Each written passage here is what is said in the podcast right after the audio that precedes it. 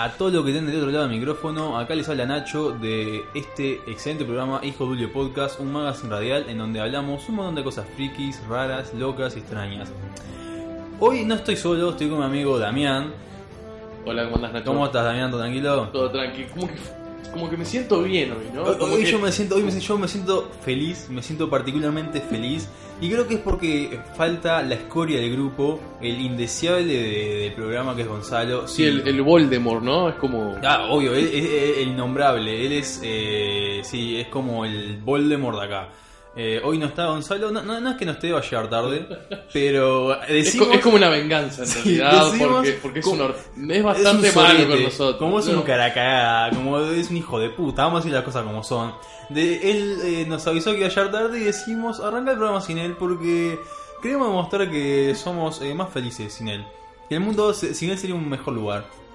Entonces, eh, sí, ¿no? Es así. Sí, creo que sí, sí, la verdad que él hace... Desde que se cortó el pelo, es Ah, como, como que se ha vuelto una persona más insoportable. O sea, no sé cómo ha podido ser Se más evolucionó. Es que un Pokémon eh, mega evolucionó en mega insoportable y ya es totalmente eh, asqueable su, su, su ser. Y yo no lo quiero ni ver porque ahora se piensa que, no sé, George Clooney eh, y. Sí, otra Anto- gente Antonio Banderas, todos sí, juntos, tipo, sí, claro, sí. todos los facheros se, se saca fotos, se va por la calle y saca fotos, una la suba Facebook, piden, piden que le den me gusta a sus fotos, o sea, perdió toda la dignidad, es un asco. Yo creo que él tenía una versión que él era metalero, ¿viste? Claro, como un hombre, un hombre rudo, Sí, pesado. obvio, obvio. Ahora es un, un ama de casa. Es, sí, Tipo, no. llega y ¿Sabes te lo que hola, es? mi amor. ¿Sabes lo que es? Es una quinceañera en su cumpleaños. Entonces Ah. pide, pide fotos, pide cariño, pide me gusta, un asco. Pero bueno, quería. eh, vamos a, a empezar la charla arranque como siempre, ¿no? Vamos a empezar con el update. A ver, ¿qué hiciste esta semana? Bueno, yo. Eh, particularmente, yo lo que hice fue. Eh, mira, quería comentar que la película. Una excelente película, Lucy. La, Ah, peliculón, yo, yo lo vi, sí. eh, y, y- y ¿sabes qué es lo mejor de la película? ¿Qué? Scarlett Johansson. Pregúntame por qué vi la película. Pregúntame, pregúntame. No me importa, digo. Digo, ¿por, por quién viste la película? Scarlett Johansson. Ah, Yo, eh, el 80% del tiempo, yo no sabía qué estaba pasando, pero sabía que estaba Scarlett Johansson. Y qué linda que es, qué mujer No, o sea, no, no es algo que, que no deba esperar. O sea, cada vez que miraba mi celular para ver lo que estaban comentando ustedes en el WhatsApp, Scarlett mi- Johansson. miraba cosas que miras con pelirrojas. Scarlett Johansson. Ah, sí. Me encanta, la amo. Eh, aparte, en la película ya aparece eh, ahí en rompa interior, o sea, lo mejor de la vida. Sí, está llegando Gonzalo, está llegando Está Gonzalo. Es- Gonzalo, es, sí, excelente. sí. La cara que voy a poner cuando nos vea ya cuando lo hemos arrancado.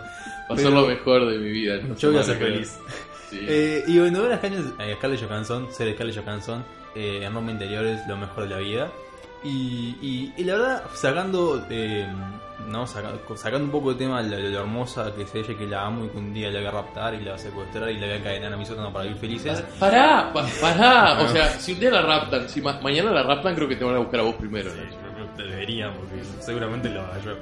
Eh, Bueno, comentame, o sea, Sí, ¿por qué tengo que ver la película? Eh, Está buena porque em, eh, eh, esta- em, la película más o menos habla de qué pasaría si una persona logra alcanzar el 100% de su capacidad y su potencial cerebral. O sea, viste que está ese mito de que nosotros usamos el 10% de nuestro cerebro. Ajá. Bueno, en la Biblia dice, bueno, ¿qué pasaría si un humano logra llevarlo al 100%? Ah, O sea, si todo ese, eh, eh, si no, no nos quedamos con ese 10, sino que nos quedamos con el 100%, ese 90% lo usamos. Entonces, hasta cierto punto te dicen de lo que se supone que puede llegar a pasar, a suceder. Y... ¡Eh, Gonza! ¿Qué haces, Gonza? Mirá, aparte, ¿Cómo estás? Eh, eh, Gonzalo. Gonzalo pelo parado. eh. Mira, que- Está gra- está grabando estamos grabando, estamos No, grabando no, el capítulo, no. sí, ya estamos en el capítulo. ¿Cómo Ya estás? estamos en el capítulo, queríamos el ver tu cara de, de esa... La- yo, te Sí, ¿en estamos grabando el capítulo en no. serio. Ven- Bienvenido, Gonza. Yo le sacaría fotos, te juro. Va, le sacaría voy a sacar una foto a. Aparte con, los- con los pelos parados, tipo.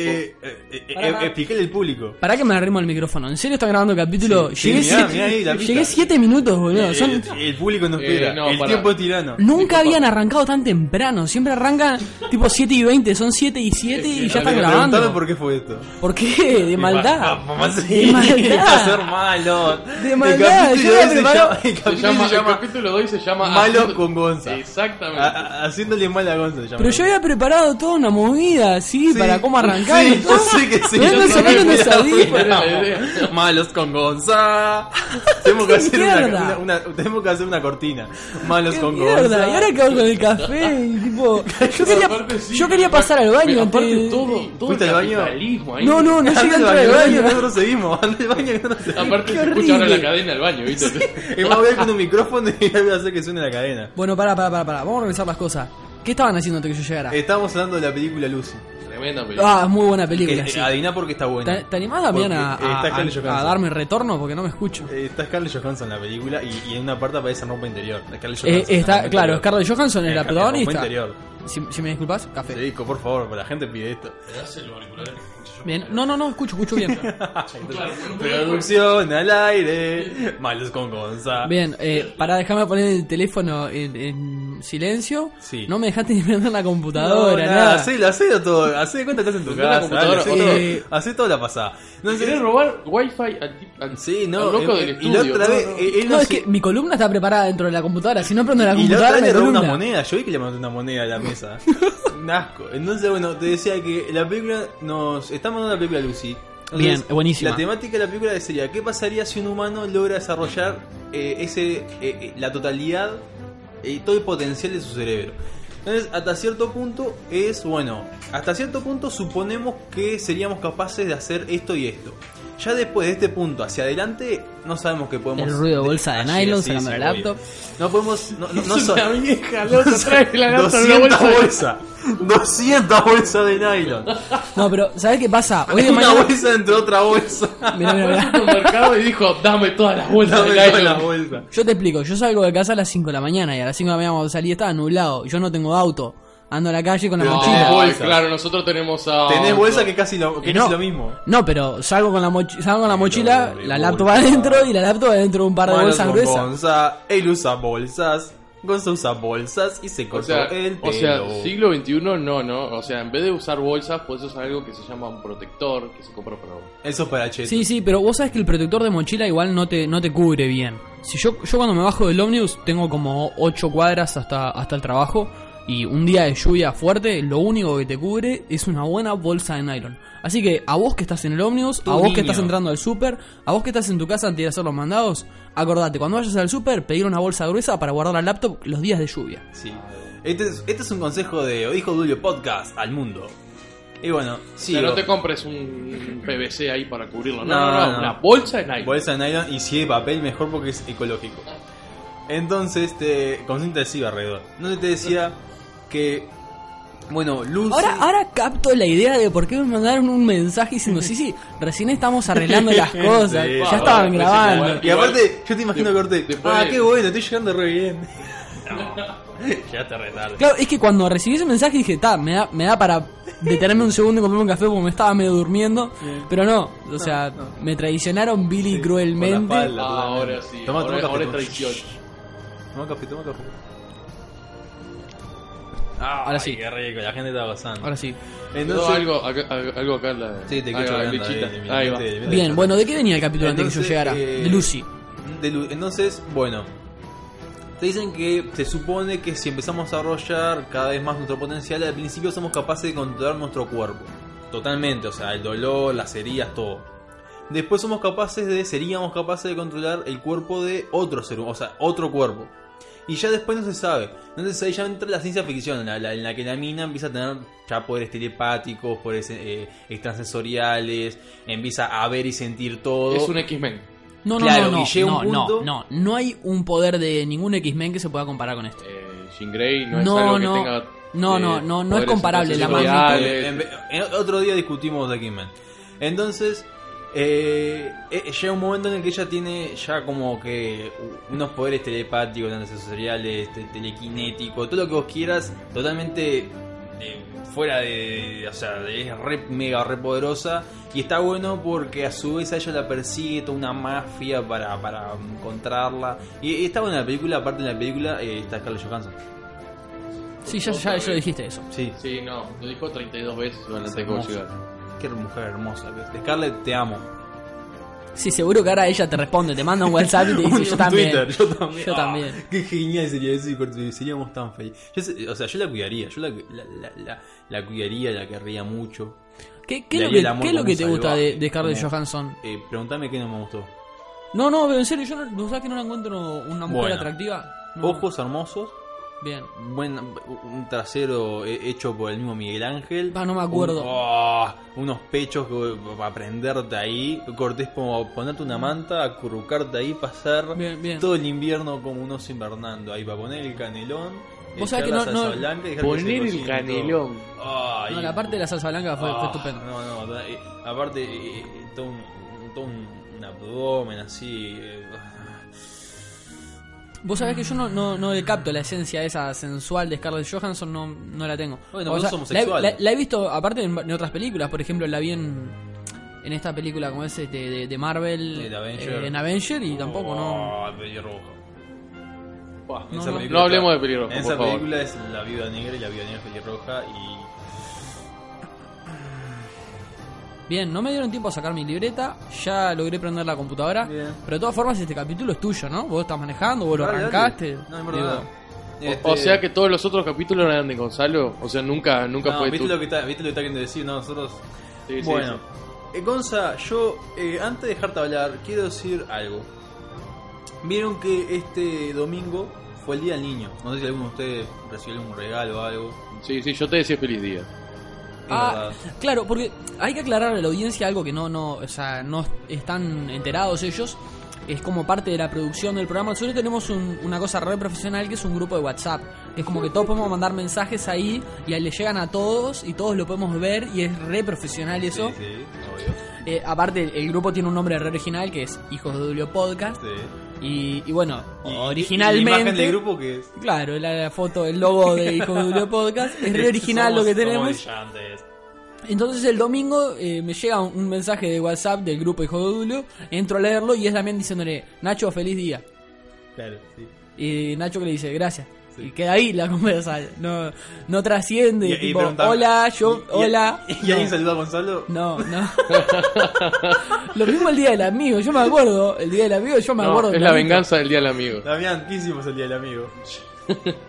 ¿Qué contá, Gonza? ¿Qué Se saludaban en el día del amigo. ¿Y a vos? Y, y a mí me dejaron retirado, obviamente. El único... Malos con Gonza. Malo como saqué un jingle. La cortina. El tipo tiene un jingle para Mientras no te saludemos el día del padre, Gonzalo, está todo bien. Uy, que esa cocina no se llene de humo porque se complica. De todas formas, por lo que veo acá, te- soy el tipo que tiene más potencial para ser padre de nosotros tres. Una que, que a uno lo veo impotente y al otro estéril. Y de todas formas, en- entre los dos no juntan medio cerebro, así que no sé cómo van a hacer para criar un Está, pibe. pero nosotros nos queremos, a vos no. Bien, buena onda. Está, tu hijo no te va a querer tampoco, no queda a nosotros. Vos sabés que me pasó algo muy loco antes de venir acá. Tu hijo no te quiere. No, pero tenía que ver como, como ustedes hablaron de eso de, de hijo. Hijo tiene que ver con esposa, de alguna manera. Te ¿no? propusieron matrimonio. No, me pasó algo muy extraño con, con, con mi novia, que fue que la quise llamar y eh, en primera instancia no me contestó. Wow. Entonces yo dije, bueno, Ay, no me las opciones... Se escuchaban gemidos del otro Wow. lado. Pa, qué fuerte eso. Bien, gracias. Eh, quiero aclararles a todos ustedes que mi relación de pareja está, está muy bien. Este, les agradezco su preocupación, que, que se hayan tomado su momento para preguntarme cómo está. Ella comprende, Este- ella te entiende, te comprende por tu, el tamaño Vos sabés tu que mis opciones, mis opciones en el momento fueron, dije, bueno, está. Por orden alfabético, las, las diferentes opciones que podría estar pasando en No este es momento. alfabético, el, el pibe, la mujer, la, la pareja no, no le responde y, el pibe- y hace una lista en orden alfabético. Ah, la de- están ahorcando. De cuáles pueden ser las razones, claro. B. Eh, Mis, mis opciones eran No sé. Aliens, la abdujeron los No, aliens, tiene un amante, era la segunda opción, Claro. Me se le que- rompió el celular, Me gusta era que la alguien siguiente. esté escamante. digo. Si le rompió el celular va por la Para S, ya Gonzalo es saltó. más, es más factible que te lo secuestren los aliens que ya tenga un amante. Eso habla mucho de la fidelidad que vos tenés en ella. Y después lo otro venía un secuestro express. Claro. O sea, por suerte no, no, no fue ninguna de estas, fue una combinación. o sea, las. opa. Un fue alien un que un alien de amante. alguien que era su amante, sí. Así que la, la pasé muy bien y encima llegué, llegué tarde acá y cuando entro me encuentro con que están grabando sin mí, con que soy totalmente imprescindible. Que no- Ahí va, perdón, al revés, soy totalmente prescindible, Malo no importa si vengo no. Y tienen un jingle, practicaron un jingle mientras yo no estaba para darme palo. Malo con Gonza. Bueno, entonces le quería contar. ¿Fue el día del niño? No sé si alguno de ustedes tuvo, tuvo regalos o algo. No, no, para Yo nada. tampoco, a mí tampoco. Lo que sí me duele es que a ninguno tuvo regalos acá, ¿no? Eh, mi novia me regaló algo, pero no importa. Ah, maldito desgraciado. Bueno, lo, lo que sí quiero eh, que a mí me, pone mal es que a todos mis conocidos le regalan cosas el día del, de- de- de- del niño. Menos a mí. O sea, el grupo de amigos, el único que no recibe regalos soy yo. Me corté, bueno, está, sé que mis padres me quieren menos. De todas formas, ¿tu grupo de amigos más o menos comparten tu edad? Sí, ¿O tu sí, grupo de sí. amigos son personas de No, entre no. 8 y 12 De años? mi edad, de Porque mi edad. si, si tu grupo de amigos está entre 8 y 12 años es comprensible. No, no, son todos de mi edad. Digo, es comprensible porque tu personalidad es así. Claro. Eh, muere. Entre 8, por lo que sos un nabo, porque sos muy infantil, y lo de 12, pues están con las hormonas O alteradas. sea, buah, yo me masturbo todo el tiempo. Bien. Es, es muy interesante para todos los escuchas del podcast saberlo, ¿no? Sí. Digo, Sí, porque sa- es saber una- que al tipo que están escuchando probablemente se esté masturbando mientras habla. Mientras ellos están en el ómnibus escuchándolo, el tipo, el tipo está grabando. Bien. Apuñalando. Bueno, entonces fue el día del niño y saben que yo había leído algo una vez de que el día del niño en Paraguay es algo es una fecha bastante especial ¿En, en dónde? en Paraguay. Mira, nosotros estamos en Uruguay, aclaralo. Sí, pero sí, hoy estamos en Uruguay. Entonces yo había leído algo y me puse a investigar por qué era una fecha eh, que bastante más especial de lo que nosotros para nosotros es. Los paraguayos lo sienten de otra manera. Claro, y, y es una historia que contrasta mucho con el día. Y porque no han ganado Copas del Mundo. Si hubieran ganado Copas del Mundo, eso lo sentirían especial y no tanto el Día del Es Niño. verdad, somos mejores. No, pero bueno, hablando de hablando de esto, el Día del Niño Paraguay se conmemora el 16 de agosto también, como acá. Pero es por otra razón, no es por una es una fe- no es por una fecha comercial. Y te, te voy a, pasar a explicar y es algo que contrasta mucho con la fecha porque no es para algo para nada eh, alegre o algo Me resulta que debe ser alguna tradición media creepy. No, escucha. El 16 de agosto es el aniversario de la batalla de Acosta New, o también conocida como la batalla de Campo Grande. Fue una batalla que se libró en la guerra de la Triple Alianza. Había tremendo campo, un campo enorme, ahí se agarraron a palo. ahí. Sí, eh, el tema es este. Paraguay contaba, eh, más o menos creo que, para los que no saben, la guerra de la Triple Alianza fue un enfrentamiento bélico que unió a Argentina, Brasil y Uruguay contra eh, Paraguay. La, la- la- la- victoria obviamente fue de... De Paraguay, obvio, ¿no? Sí, obvio, de, los- de, los- de Alianza, de la Triple Alianza, y Paraguay quedó bastante devastado por causa de la guerra, perdió territorios, eh, la mayoría de la población fue asesinada porque la guerra fue, duró bastantes años y fue bastante cruda. Entonces, bueno, ya e- esta batalla se da a finales, ya en, en las últimas etapas de la guerra, y los paraguayos tenían unos 4.000 hombres contra 20.000 hombres aliados. Bien. que en su la, mayoría la gran eran- 300 en las termópilas. Ahí va, que en su, en su mayoría eran eh, brasileros y, algún, y alguna unidad argentina. Lo, lo que tiene de, de interesante esto que esos 4.000 paraguayos, 500 eran veteranos y 3.500 eran niños de entre 9 y 15 años. Ahí va. Y de esos 3.500 niños murieron casi todos.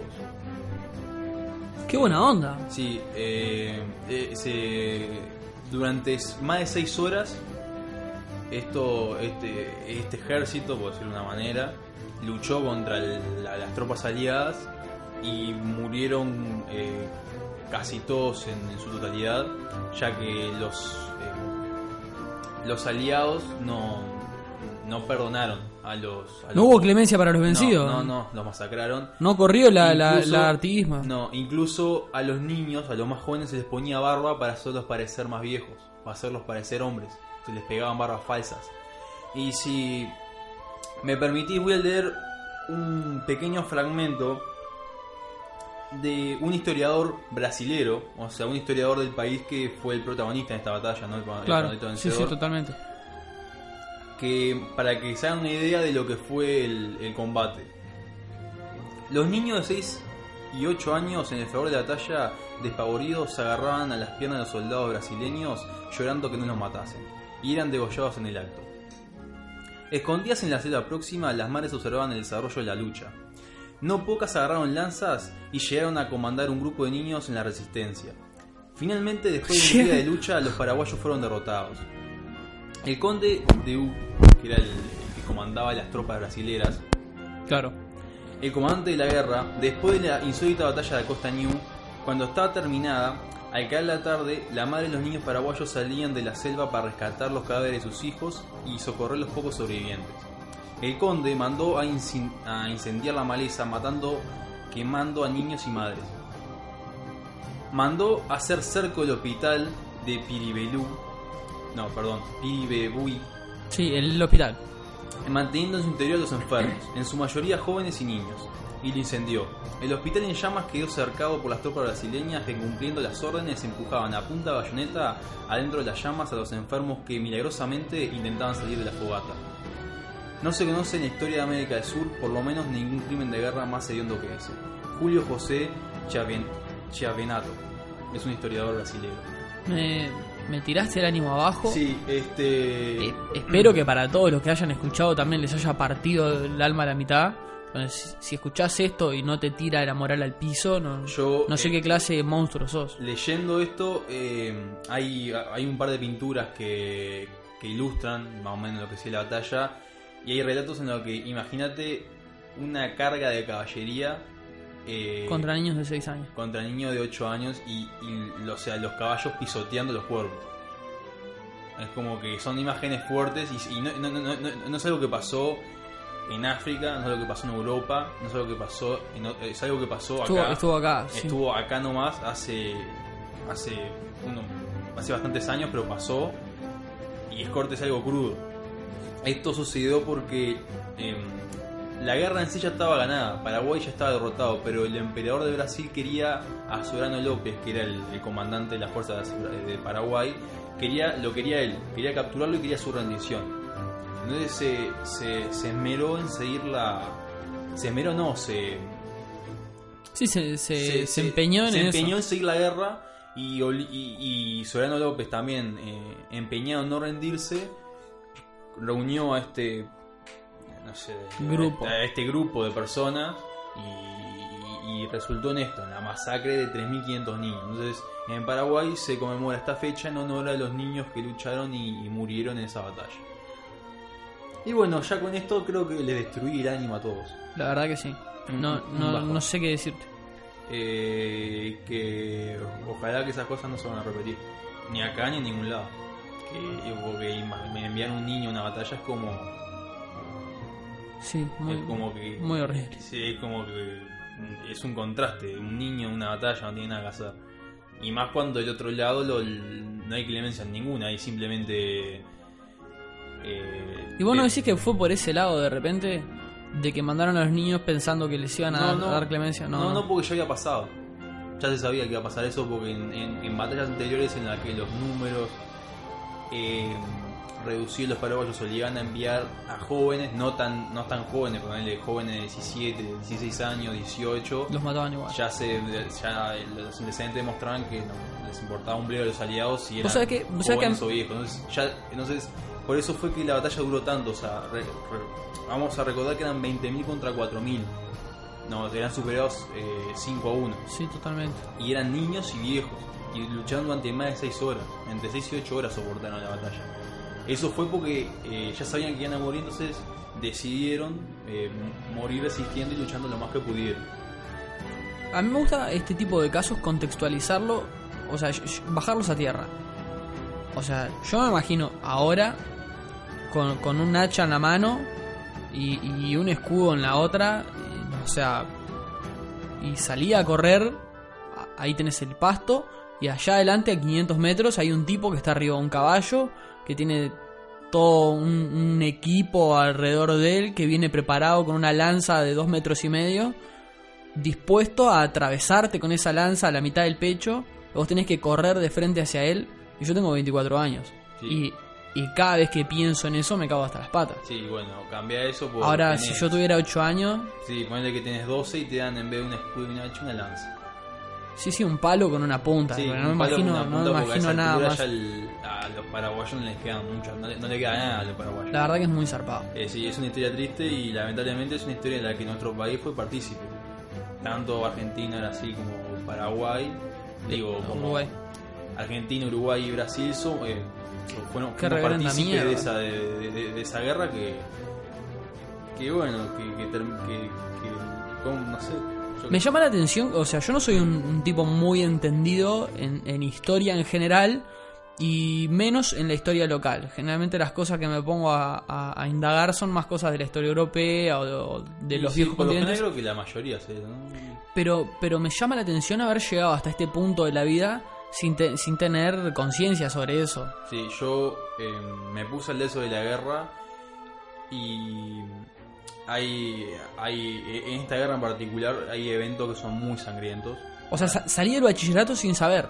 Sí, hay, hay, hay otra batalla, por ejemplo, que eh, fue una batalla más o menos de- del mismo estilo, o pocos paraguayos contra muchos aliados, en el que habían eh, se había formado una especie de, de escuadrón de mujeres, unas 140 mujeres con se habían alista- se habían unido a las tropas, a, a lo que quedan las tropas paraguayas para, resi- para resistir en una ciudad o algo así. Bueno, el tema es fácil. Eh, llegan los aliados, matan a los hombres y a esas mujeres que estaban luchando las violan todo. Todo el ejército aliado las viola. Sí, yo entiendo que es, es un cuadro horrible el que me estás planteando ahora. Sí. Pero este cuadro horrible no, no, no puede igual compararse con el que me mostraste antes. No, no, obvio que 3.000 no. 3.500 niños masacrados, no. No, no, Por, no, por más violación y horrible que sea, no, no es que una, una- una sea... 3.500 niños Sí, sí. fueron, este, fueron asesinados, lo que me estás diciendo no, no fue una batalla. No, no, fueron... o sea, Una masacre. Los aliados tuvieron creo que unas 50 bajas. Comparado Sí, con- probablemente el tipo que en, en medio de la carga se, se cayó del caballo y lo pisaron los de atrás. Sí, no, que algo así, o no me ma- no me imagino. disparos perdidos. Sí, sí, no me imagino la situación. Un, un soldado contra un niño de 10 años, ¿qué posibilidad tiene de botija, no? No, aparte en la diferencia numérica que vos me planteás. Sí, 5 contra 1. sí. Aparte ya el historiador da- más o menos da una idea de lo que fue el desenlace de, de- del conflicto. Yo quería... eh, Esto eh, lo, lo- quería traer porque me llamó la atención. Lo, el contraste que hace la fecha, el Día Niño, que supuestamente es como un, un día lindo, pagarle el regalo de botija, como una fiesta, una fiesta chica para los niños, el contraste que en un país vecino, Paraguay, tiene. En el que si vos te pones a pensar, eh, en Paraguay, el Día del Niño, no, eh, la fecha no es para... Sí, no es una cosa alegre No es todo lo contrario, es como que todo un bajón. Entonces, bueno, me, me llamó la, la atención ese contraste y, y también lo traje para que esas cosas no se olviden, porque esas cosas no hay que olvidarlas. Tienen que estar con nosotros siempre para que no se repita. Desde Hijos de Durio Podcast concientizando a toda Latinoamérica. Sí. Bueno, no sé cuánto tiempo vamos, así que Gonza, ¿querés contar algo? No, creo que podríamos cerrar la primera Dale. sección con unos minutos para que la gente pueda reflexionar sobre esta Sin terrible duda. y trágica historia. Terrible. Y volvemos con más Hijos de Durio Volvemos Podcast después y de en un el corte. próximo bloque tenemos una noticia especial. Que este capítulo no es un capítulo cualquiera, así que Este capítulo va a ser un capítulo especial. un capítulo especial, así que nos vemos en breve.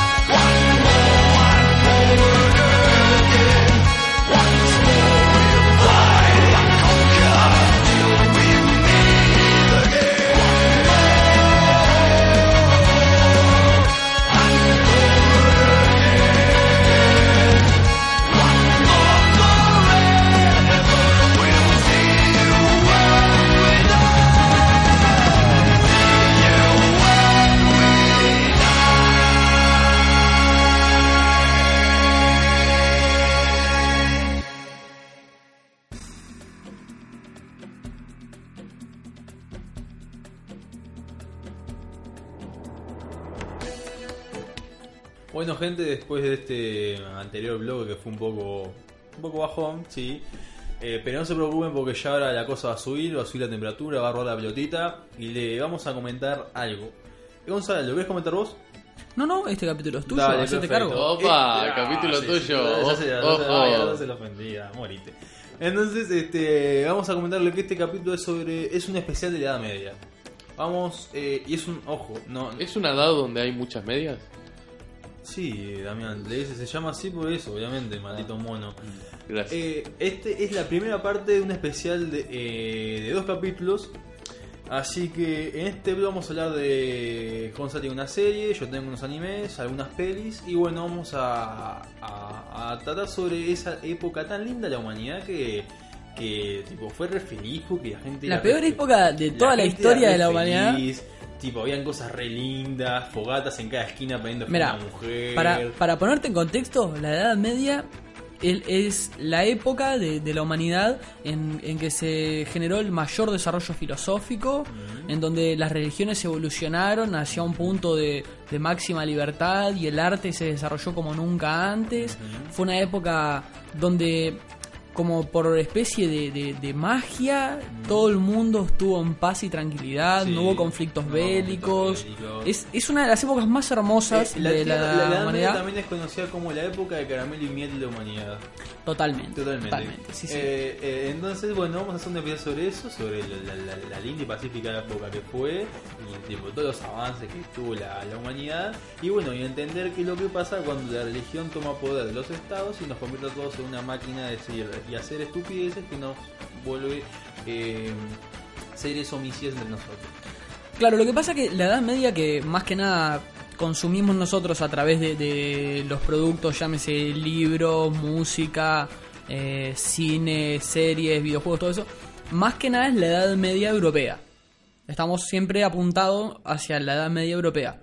No significa que haya sido la única Edad Media, por ejemplo, en los países asiáticos tuvieron una Edad Media, Ah, pero obvio, diferente. Pero nosotros vamos a encarar la Edad Media La Edad europea, Media europea, que, es la que importa, donde hay es- dragones, caballeros, eh, dragones, castillos, eh, ¿Dragones? princesas que están buenas, Qué idiota.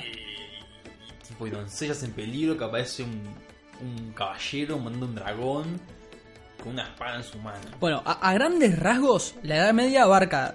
Eh, Mil años, ¿no? De- de sí, de- 500 a 1500. desde el 500 hasta el 1500 más o menos, pero está dividido en varias partes. Yo voy a hablar sobre una serie que está ubicada en el siglo eh, siglo 8, ¿no? 790 y pico. Siglo ocho. Siglo 8 y principios del siglo 9. La serie que yo voy a hablar, o sea, a secas Vikings o Vikingos. Vikingos. Es una serie muy linda que, que transmiten en History Channel. El, el protagonista está... Eh, sí, ¿cómo, es- tiene. cómo es el nombre? Ay, no me puedo acordar. No recuerdo el nombre. Y la, y, y la esposa del protagonista, qué buena que está. Tanto, eh, me gusta esa serie porque está todo el mundo bueno. ¿Qué serie Sí, no te gusta que esté la mina fea? Bien. Sigamos. Eh, O sea, yo pensé que íbamos a hablar sobre la Edad Media, no sobre las actrices y los Ah, actores y eso. Sí, sí, se nota que me equivoqué. Mira, te tiro los nombres. El protagonista se llama Travis Fimmel y la, la esposa se llama Catherine Winnick. Si querés googlear ahí. Yo estoy buscando más grande. Bien. Bueno, para encarar la serie Vikings. En este momento la serie Vikings consta de tres temporadas y está confirmada para el año que viene la temporada número 4. A ver, la serie es una producción de History Channel, así que vamos a arrancar con una serie que tiene un corte mucho más eh, como de, de información y de eh, documental en algún aspecto. No están ficticios más verídicos. Claro, no, no vas a ver a un tipo volando y tirando truenos con una espada, no, no, olvídate de eso. Pero, pero de todas formas es, es el- como el producto más entretenido que ha desarrollado History Channel por lo que he visto a, a nivel así de narración. A, a mí la serie me gustó desde un punto muy muy imparcial porque a mí en general la temática de vikinga me gusta, pero yo tuve dos encuentros con la serie. Yo primero vi la serie, vi tres capítulos más o menos, no me colgó, no me interesó. Y tengo un conocido que me insistió, un saludo para Andrés Cárdenas que me insistió, me dijo, no, pero mirala, mirá que está muy buena. Después volví a encontrarme con la serie, vi dos temporadas en Netflix, que que después me pasó que la tercera temporada no estaba en Netflix. Un saludito para los amigos de Netflix que se pongan las pilas. Maldito. Y tuve que recurrir a- al parche en el ojo y conseguirla por otros medios. Bien. Como, como se debe hacer, ¿no? Sí, obvio. Cuando las cosas no están disponibles en tu región, vos tratás primero por todos los medios legales y cuando no hay medios legales, Ponete Jack parche Sparrow, pata de su- palo. Sube a tu barco y salen Y- a cagar los siete mares. ¿Probaste Seguro. el cable? ¿Cómo? ¿Probaste el cable? Cable. History Channel. cable? Cable. Cable. Canales de cable. Cable. Como eh, el que tengo acá en los Tipo- audífonos. No, tipo Monte, Mon- Montecable. TCC, Nuevo Siglo, DirecTV. Un día vamos a hablar de los servicios de cable y te voy a hablar de cuánta gente hija de puta hay en este país. Sí. Bien, En bien, serio. Me gusta, bien. me gusta. El tipo que dice, no voy a decir insultos. Un día vamos a hablar de la, No, no, no, no, no. No es- no es lo mismo de decir insultos, libros, no es lo mismo decir de insultos. libros, de los canales libres y ahí sí vamos a ver lo que la, hija de, la no, gente hija de puta. no es lo mismo decir insultos que estaban- nombrar eh, el nombre científico de algunas personas que habitan en este mismo país que nosotros, puta. que están encargadas de la televisión por cable. igual, no, lo peor es la, la televisión por aire. El otro día, gran estreno. Tiburón 2. Dale, hijo, dale, sos un sorete. Me estás, te, estás, te, me- te- te estás burlando de mí. Te, me estás cagando eso en la cara. Gran estreno Tiburón 2. Tiene 30 años esa película. No, no, no, aparte, Veo super la- estreno, Veo no. la pumaplea de, de- del tiburón, sorete.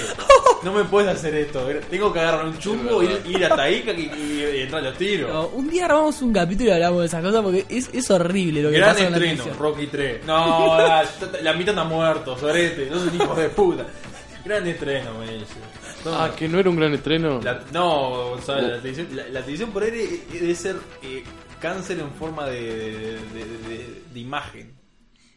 Bueno, a ver, arrancamos de vuelta con Vikings, Dale, dale. retomamos. Retomamos. A ver, la serie tiene tres temporadas, 29 capítulos en total. Ah, Arranca un poco rápida la serie, la narración es un poco rápida. Te cuenta sobre Ragnar Lodbrok, que es un agricultor. Es un personaje histórico legendario, Ragnar Lodbrok, porque no hay evidencia empírica que diga sí, Ragnar. Existió. eh, bla, pero en realidad como que eh, se supone que, Se que sí.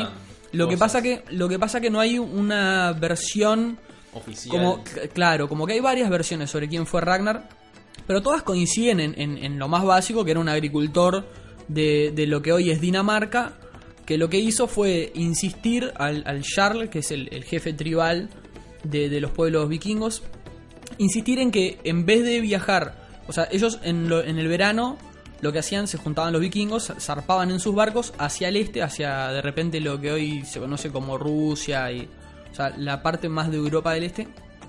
Trataban de incursionar ahí, hacer saqueos y volver con esas cosas y pasar el invierno con la agricultura y demás. Sí, o sea, eran gente pobre y no tenían mucho desarrollo tecnológico ni nada. Pero me gusta tipo, Bueno. bueno, gente que hace ah, otra casa queda. No, claro, e- eso se hacía en el verano y después el resto del invierno aguantaban. Ahora, Ragnar eh, había escuchado ciertas historias sobre que se podía viajar al oeste y que había un país con muchas riquezas al oeste. Inglaterra, ponele. Claro, termina viajando Ragnar, pero a escondidas del Jarl, y eso le genera problemas. Pero la serie no termina ahí, Ragnar avanza y van pasando nuevas cosas. Bien. Insisto, los primeros capítulos son un poco apurados, te dan la sensación de que no es muy atrapante la serie, pero después eso va a cambiar. Bien. Si, si te da una mala impresión el primer capítulo particularmente, el- hasta el segundo o tercero, igual no te bajonees, no te decepciones. La serie, la serie si, si vos le prestás atención, la serie tiene mucho para darte. Digo, los personajes no son eh, particularmente profundos y atrapantes.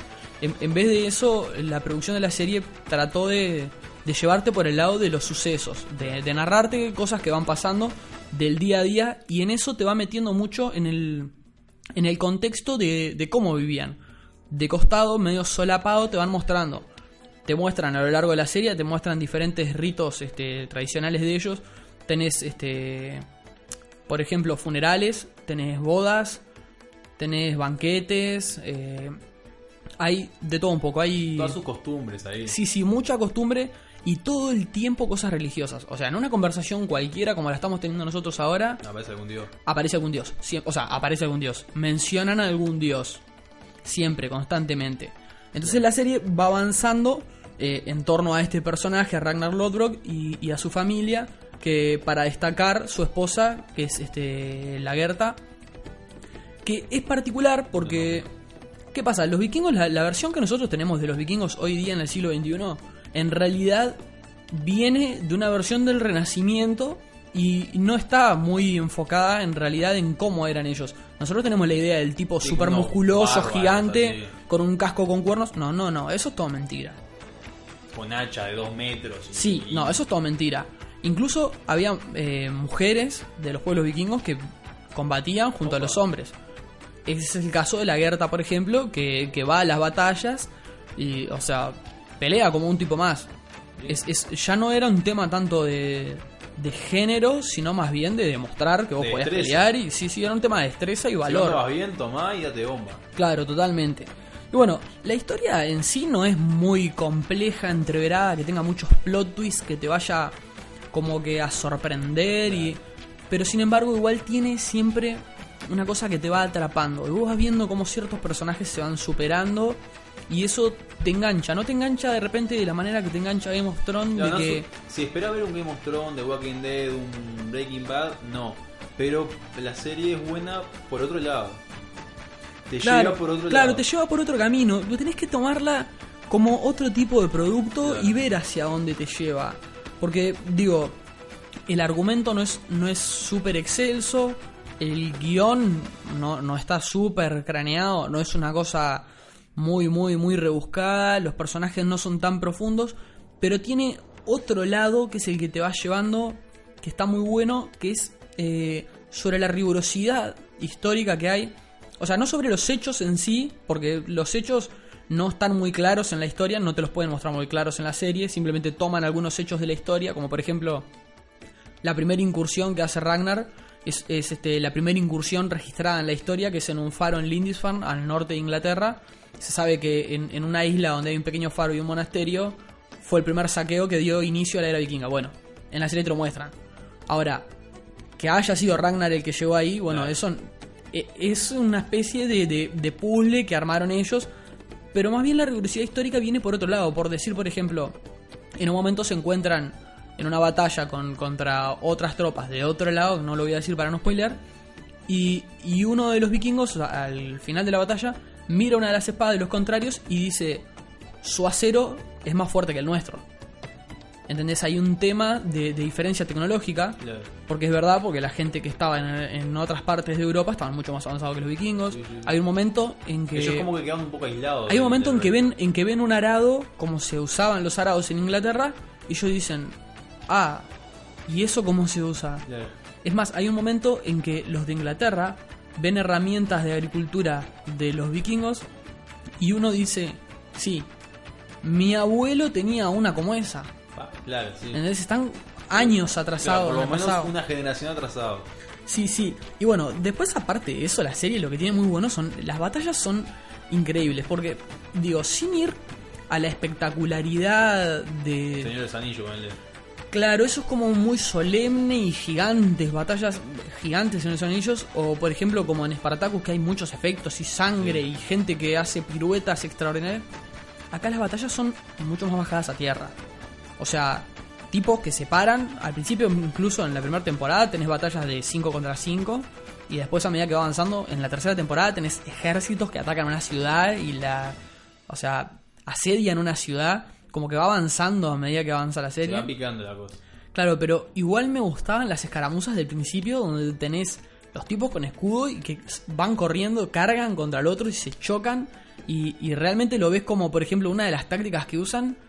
Ese tipo, en el momento que chocan los dos bandos, uno que se tira para... Para arriba. como- Sí, sí. Claro, como que, como que los que vienen en la segunda fila de uno de los bandos empujan a uno de sus compañeros hacia el otro lado. Para que entonces salte sobre el escudos. tipo, el tipo salta, termina infiltrado en las tropas de los enemigos y si bien es tipo una especie de kamikaze porque queda regalado, pero de repente así en el salto igual mata a tres o cuatro. La- Es, es, es buenísimo como te van mostrando las diferentes tácticas y, y como, como eso te determina en definitiva el, el resultado de una batalla. Sí, no, sí, es, no es tanto, por ejemplo, como en los anillos otras cosas más ficticias donde los resultados de la batalla eh, o sea, son, por ejemplo, cuando aparece Gandalf, ganan.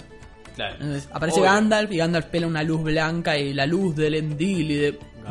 Acá... Gandalf no nada. Acá igual personajes personajes que vos bancás y decís, pa, este loco anda muy bien para pelear y de repente, o sea, lo cortan y, tiene una infección y bueno, Anda, no- me- haciendo la fase con tus Me dioses. estoy poniendo, la- me estoy poniendo mal ya. Pero, ¿sabes qué? Me están dando, dando ganas de verla. Porque yo vi el primer capítulo, pero me pasó justamente eso. Como que me pareció medio pesado, Pasa medio que peso. resulta y- medio irrelevante los primeros capítulos. Es tipo, mm, soy un vikingo, bueno, voy a viajar y voy a descubrir el mundo. Mm, viajé, descubrí el mundo. Listo, y ahora. Como que al principio no tiene mucho peso la serie, pero después, después lo va agarrando. Y es más, hay un par de cosas que, que le dan profundidad a la serie, que es por ejemplo, para darte contraste entre la cultura religiosa de los vikingos y, y la cultura religiosa más popular que conocemos nosotros, que es este, el cristianismo, te meten a un personaje que, que es un cristiano. Ah, que ellos lo, lo- lo capturan, ¿no? Así.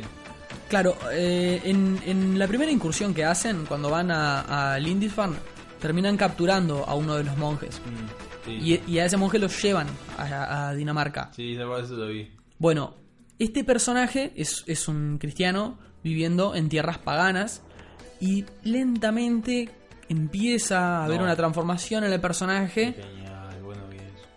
pero, pero es complicado, porque el tipo es cristiano en serio, cree de verdad. Ah, Pero después el tipo te dice, mirá, yo creo en mi Señor Cristo, pero yo siento a Thor en los truenos en las noches cuando llueve. uy. Entonces tenés un problema y y te muestran como los dos contrastes entre las dos culturas Claro. a través de este personaje, como que te lo, te lo personifican ahí, el, debate que tiene el tipo. Es un debate religioso y filosófico, porque por ejemplo, en la religión de él, eh, el, el estándar de conducta era tal y cual, y en la religión de los vikingos es otro. Sí. ¿Entendés? En la religión de los vikingos sacrifican humanos. Esa sacrificios Claro, humanos. bueno, El, el cerro Isa, Y hay, imagino. y hay orgías. Y hay, y hay orgías y sacrificios humanos juntos. Ah, la sangre es la mejor lubricación. Y bueno, aparte de eso, algo que te llena la serie es que hay, hay mucha facha en esta serie. Ya está. Hay mucha facha. La noto acá para verla. Tenés que verla, es buenísima. Mira, o sea, capaz que es muy, muy imparcial lo que yo te digo. Pero, por ejemplo, tenés un par de personajes que cuando, cuando pelean, tenés, tenés escenas de el tipo, por ejemplo, saltando del, del barco hacia el agua, de, de estos famosos Dracar que andan los vikingos, Mm. que te salta por arriba de los escudos y en el aire te tira una lanza y de repente no le pega nada, pero igual es muy fachera la toma, ¿entendés? No, vos no sabés si le pegó algo, ¿no? Porque no es, porque no es el, el tipo de, de escena onda Troya que el tipo calcula, calcula, calcula, calcula, mira así con el ojo a punta y dispara un- una especie de sniper pero convertida en forma de lanza y atraviesa a un caballero que viene a 400 metros de distancia. No, No, no es Legolas. no, no, no, no, para nada. Acá los personajes protagonistas a veces se lastiman, a veces están tirados en una cama con un par de puñaladas que no se pueden mover y hay situaciones en que igual tienen que pelear así. Es, muy bajada a tierra la serie, tiene mucha rigurosidad en cuanto a la tecnología, la religión, la cultura en general, las cosas de las que disponían los pueblos vikingos. Y me parece que por ese lado History Channel como que abre una puerta a través de este producto como para decir, bueno, se pueden hacer productos serios, se puede entretener con cultura, se puede hacer algo en serio. Y digo, así como Viking le está resultando, porque evidentemente confirmaron una cuarta temporada, si no fuera un producto Si no- exitoso si no, lo habría. no. ¿Se puede hacer? ¿Quién te dice que el día de mañana no haya una serie así, con este tipo de formato, sobre los unos, Ah. o los persas, o... Cual- claro, cualquier tipo de, de- de cultura o civilización. De, de cultura antigua. Sí, digo, de cultura antigua, de lo que sea. Ellos están demostrando a, través de este producto, me parece que, que un gran potencial para hacer Tal cual. este, con un formato sólido, entretenido y, y- y educativo, ¿entendés? Llegarte cierta información que igual de repente vos estás nutriéndote de esa información, a veces hasta de forma Inconsciente, inconsciente, claro, porque vos, sí, sí. vos lo estás viendo Porque lo y- lo absorbes y a estás absorbiendo parte de las costumbres de ellos y, y es buenísimo eso. Aparte tenés personajes que, que son muy copados, entonces como que si bien bueno el guion y el argumento de repente no es la cosa más, más enganchada del mundo, los personajes igual te, te llama la atención. Tenés un, tenés un loco, por ejemplo, Floki, que, que es tipo de ese tipo de persona muy extravagante y retorcida que vos decís, "Ta, este loco me, me copa y quiero ver qué es lo que pasa con la vida de este tipo. O, o con, con el personaje protagonista, por ejemplo, Ragnar, que a medida que va pasando la serie, vos ves que el tipo es, es curioso, él, él quiere ver qué hay más allá de ese horizonte. Y, y en la otra isla, ¿qué hay? ¿Y cómo trabajan ustedes la Tierra? Hay un momento buenísimo cuando están en Inglaterra que el tipo habla con el rey, levanta un cacho de tierra así, y la tierra que él levanta tiene pasto, tiene pasto húmedo y grueso, y dice, mira, acá crece pasto. Donde yo vivo tenemos que matarnos trabajando para que crezca algo. Yo quiero esto. Yo no vengo por tu oro. Yo vengo por, porque quiero esto. No, Claro. Acá es fácil vivir. Donde yo vivo no es fácil vivir. Donde yo vivo tenemos que salir a robar en verano para poder vivir en invierno. Nosotros queremos esto. O sea, tienen, tienen una mentalidad muy interesante y, y como que te presenta toda la cultura vikinga de una manera menos estereotipada que lo que estamos Más acostumbrados. real. Yo Sí. te, voy a, te voy a contar un dato. Viste que a los vikingos se los. Se los muestra como, claro, esos guerreros gigantes y, y feroces.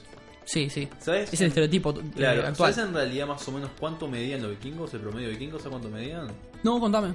Y eran y realmente eran vistos como gigantes. Un metro setenta. Eran vistos como gigantes en donde... ¿Sabes por qué? Eso se debe a las diferencias de, de, alimen- de- de la alimentación y el estilo de vida que tenemos hoy en día, la que tenía la gente de la media. Obviamente nosotros nos alimentamos mejor y tenemos un, una- un estilo de vida mucho más, eh, más sano que esa gente que está más expuesta a las enfermedades, a la hambruna y a cualquier tipo de, de cosa eh, dañina, ¿no? Entonces eso obviamente afectaba su, su cuerpo, Claro, su sí, totalmente. Entonces, ponele que la gente antiguamente era más chica. Y los vikingos eran vistos como gigantes, pero medían un metro setenta. Entonces, ponele capaz que el promedio de altura en esa época, más o menos, imagínate lo que sería, ¿no? Capaz, no, no en toda Europa. El contraste pero- se notaba. capaz no en toda Europa, pero sí, digamos, en las zonas que ellos llegaron a, a- a alcanzar. Y supongo que después eso se fue, eh, se fue expandiendo. porque Los vikingos son gigantes y gente que Claro. nunca lo vio repetía. Capaz que ponerle que en otros países el promedio de altura era, el mismo o mayor, pero claro, bien dicen son gigantes. Claro, pero estaba el rumor, Vos te totalmente. imaginás, vos medís un metro ochenta y te, me- y te dicen un gigante, te imaginas un loco de dos metros con toda una capa enorme, un hacha gigante, blandiendo. Ahí va, el, el estereotipo de la ropa, por ejemplo. Yo estoy viendo imágenes acá, digo, y aparte de, la- de re- recuerdos de la serie. El estereotipo de la ropa, yo no, no he visto en toda esta serie vikingos eh, con super armaduras, como, como No, es el estereotipo clásico. Por ejemplo, si vos ves la película... eh, ¿Cómo se llama? Conquistadores. Ahí va, Conquistadores, que eh, es la de el Eh, vikingo que queda varado Que en queda- Norteamérica que- cuando que- vuelven. ahí va. por- Habla- hablamos de la misma. Este, si vos ves ese estereotipo de película, te muestran un, un vikingo con super armaduras, Sí, gigante, guerrero, sí. sí. Bueno, cuando vos ves Vikings, ves un tipo vestido con ropitas de cuero. Es más, no lo ves, eh, en la mayoría de la serie no los ves super abrigados porque en la zona donde están ellos, ellos son de Dinamarca. Yo estuve buscando y el promedio de temperatura en Dinamarca durante el verano es de 16 grados Bien. y durante el invierno es tipo como 10 grados. O sea, hace frío.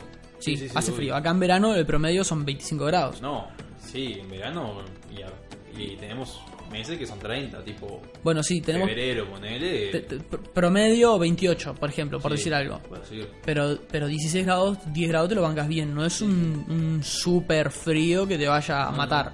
Ellos, ellos en el invierno los ves abrigados, pero eh, bien. Yo, yo no la tenía tanto esa. Yo siempre estaba con la idea de que hacía mucho más frío. Y, y cuando los ves en las batallas, los tipos están con ropa de cuero, sus chalecos y eso, pero no tienen super armadura. Por ejemplo, ahora lo que estoy viendo es un loco que tiene una especie de, de- de cota, un chaleco de cuero con tachas.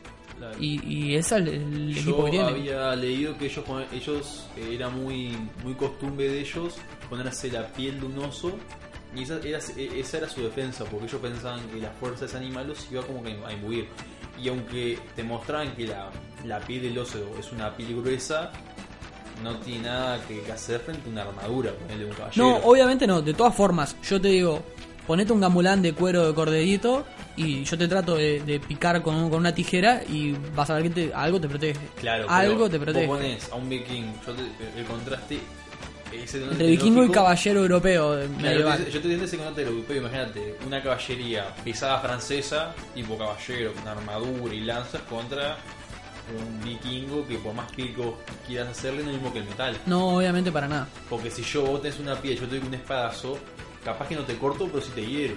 Igual, el, el tema con el fenómeno vikingo es, es muy extenso y habría que analizarlo mucho porque, así como vos me estás diciendo, los tipos no tenían la misma preparación tecnológica, sin embargo, la era vikinga se terminó no porque Europa, el resto de Europa venciera a los vikingos, sino porque la única forma que tuvo Europa de, de Con la controlar.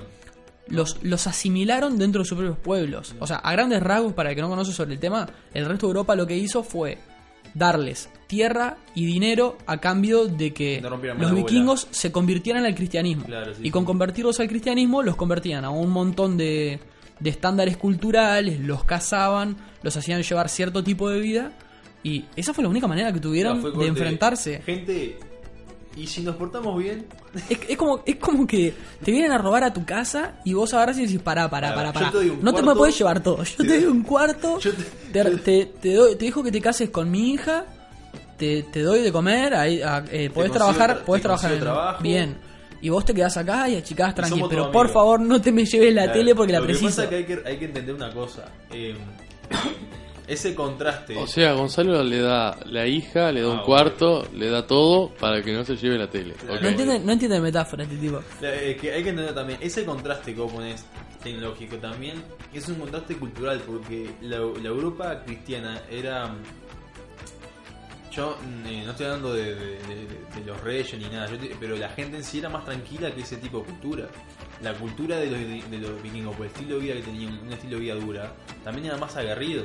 Entonces ya e- era gente que yo creo que no, no- le costaba nada agarrarse a piñazo con el primero que No, se cruzara. Aparte por- había un tema religioso que, que en la Edad Media está muy presente, que la mayor parte de Europa son cristianos y tienen ciertos estándares de comportamiento Obvio. y estos tipos no. No. Esos tipos venían de otro lado, donde las cosas se hacían Es que diferentes, donde era difícil vivir, el donde el que mandaba era el que era el más fuerte. El cristiano Chao. quiere cometer pecados para al infierno. El vikingo, si muere en batalla, es corte. Me saqué 5 de Hay, oro. hay una escena buenísima, hay una escena que es una de las mejores cosas que me pasó en la vida, es, es- es estar viendo Vikings. Tranquilos con los spoilers.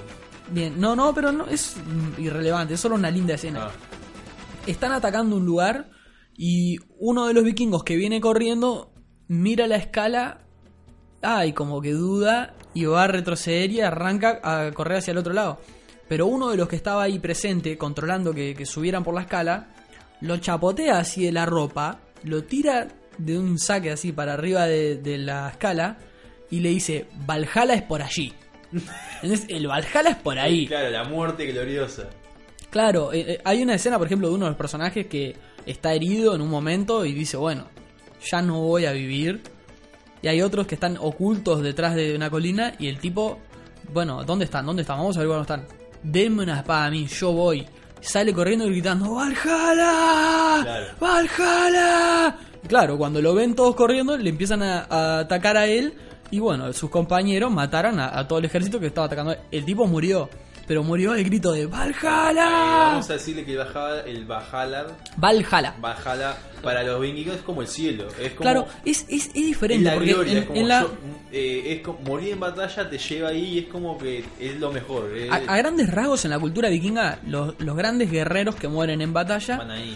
eh, reciben a, la- a las valquirias, que son una especie de, de entidades femeninas super hermosas, que los llevan a la tierra de Asgard, donde habitan los dioses, y precisamente al salón de Valhalla, donde reina Odín, y todos los días beben, comen, tipo comen asado y chupan cerveza hasta que no pueden más, y luego, eh, o al revés en realidad, combaten durante el día y después de noche tienen grandes banquetes y los que mueren en el combate al otro día Reviven. reviven y siguen combatiendo y embriagándose, preparándose, ojo, preparándose para el Ragnarok, que es el día del juicio final donde van a ir a combatir. Y bueno, eso es, es toda una mitología sobre la que podríamos hablar eternamente. De todas formas, en la serie te, te explican bastante sobre esto, así que podés Bueno, Podés entrarle por ahí. eh, ¿Te parece si en el próximo bloque seguimos hablando un poco más de, de esta temática? Me parece muy bien. Bueno. Muy recomendado para todos. Vikings, tres Yo- temporadas, yo la- esperando la cuarta. Mí, ¿sabes una cosa? Vos me la vendiste. y Ocho, yo- yo la ocho compré. brulios de 10, ¿eh? 8 brulios Ocho de brulios de 10. Yo, eh, Sí. yo, yo compré dos Vikings. Sa- ¿Sabes qué te digo? En, en IMBD, no sé si lo tienen, es un Sí, sitio donde sí. hacen reviews y eso, le pusieron 8.6. Ojo. Oh, bueno, Ojo. pero esto es- sí, pero no, eh, 8 dulios es, es diferente que la puntuación de, de M y D. A mí me parece que sí. Me parece que somos. A mí me encanta la serie, pero tra- Somos más tratando de ser objetivo, 8 de 10. Sí. Bueno, eh, entonces yo me compré do- dos Vic- dos Vikings. Ves que tengo una bajo el abrazo. Así que ahora volvemos con más eh, Edad Media.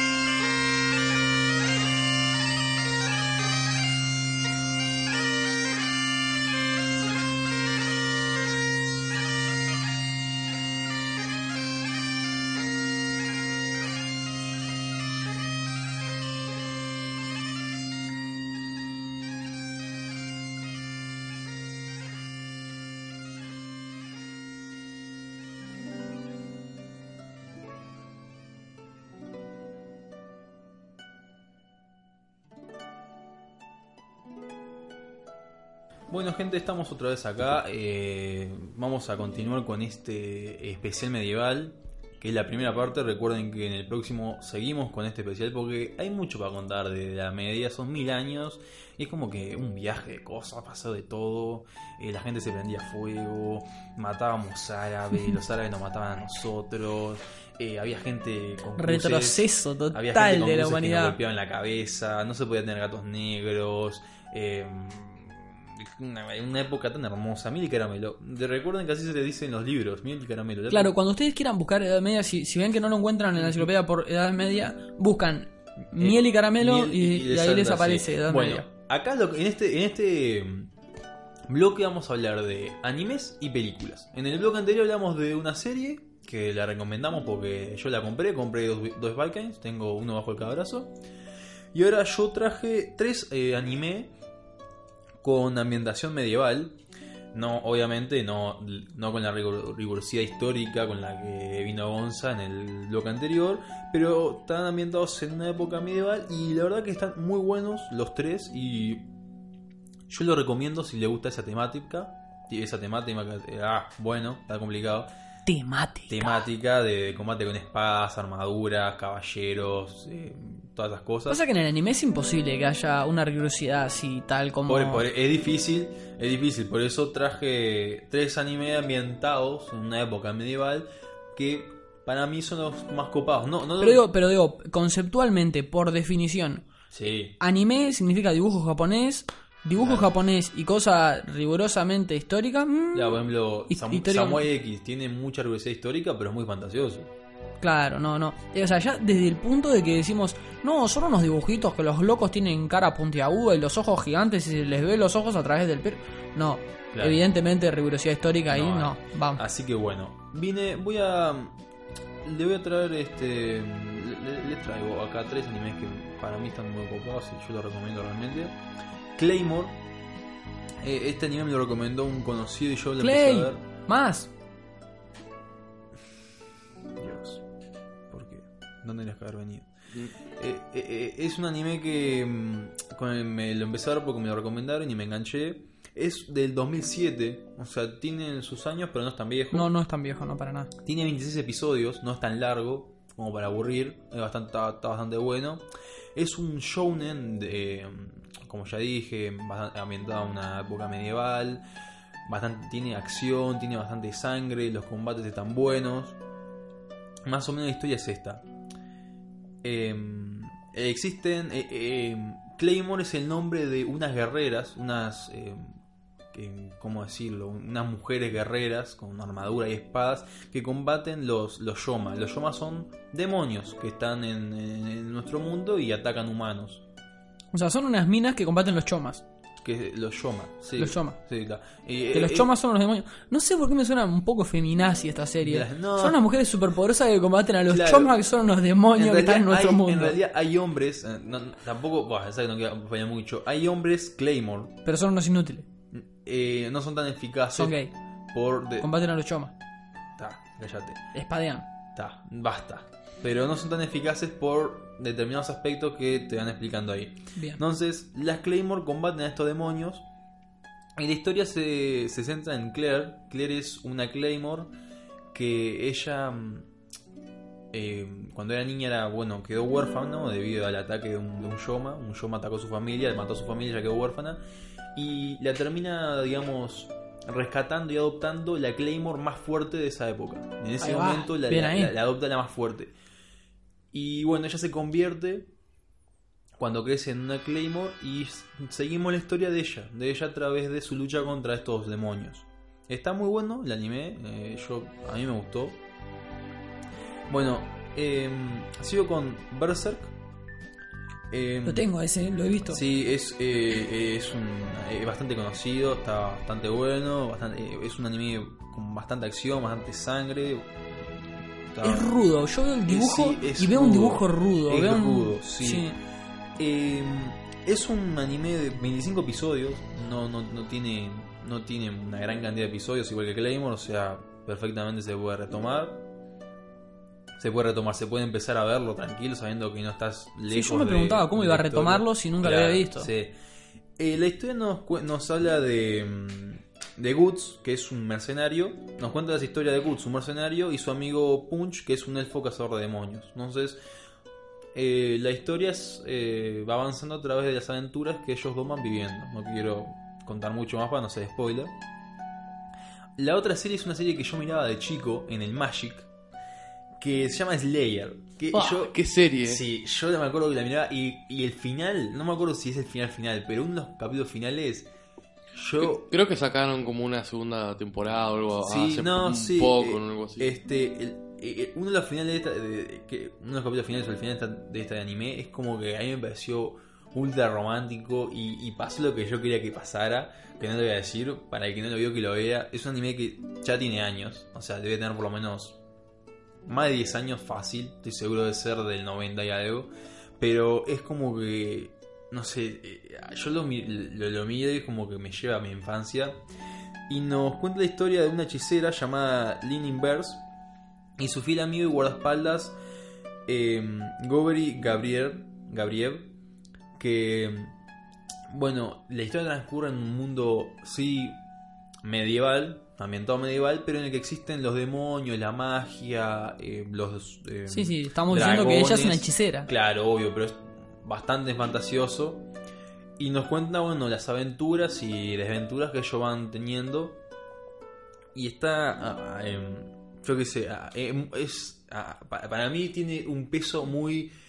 em, Melanco- eh, mi- melancólico, no, no, no. Melancólico no es, es nostalgia. Nostalgia. Nostalgia. Sí, Ya estamos en el de la nostalgia. Sí, eh, claro, estamos en el mes de la nostalgia y, y este anime es un anime para retomar si lo viste y si no lo viste verlo porque yo que sé, para mí está muy, muy bueno. Gonza, Mira, yo vi eh, Slayers y para mí no, no calificaba. Igual yo quería dejar las cosas eh, fantásticas fuera de este especial Es de la Edad papá, Media. Pero claro, en el, en el anime era imposible.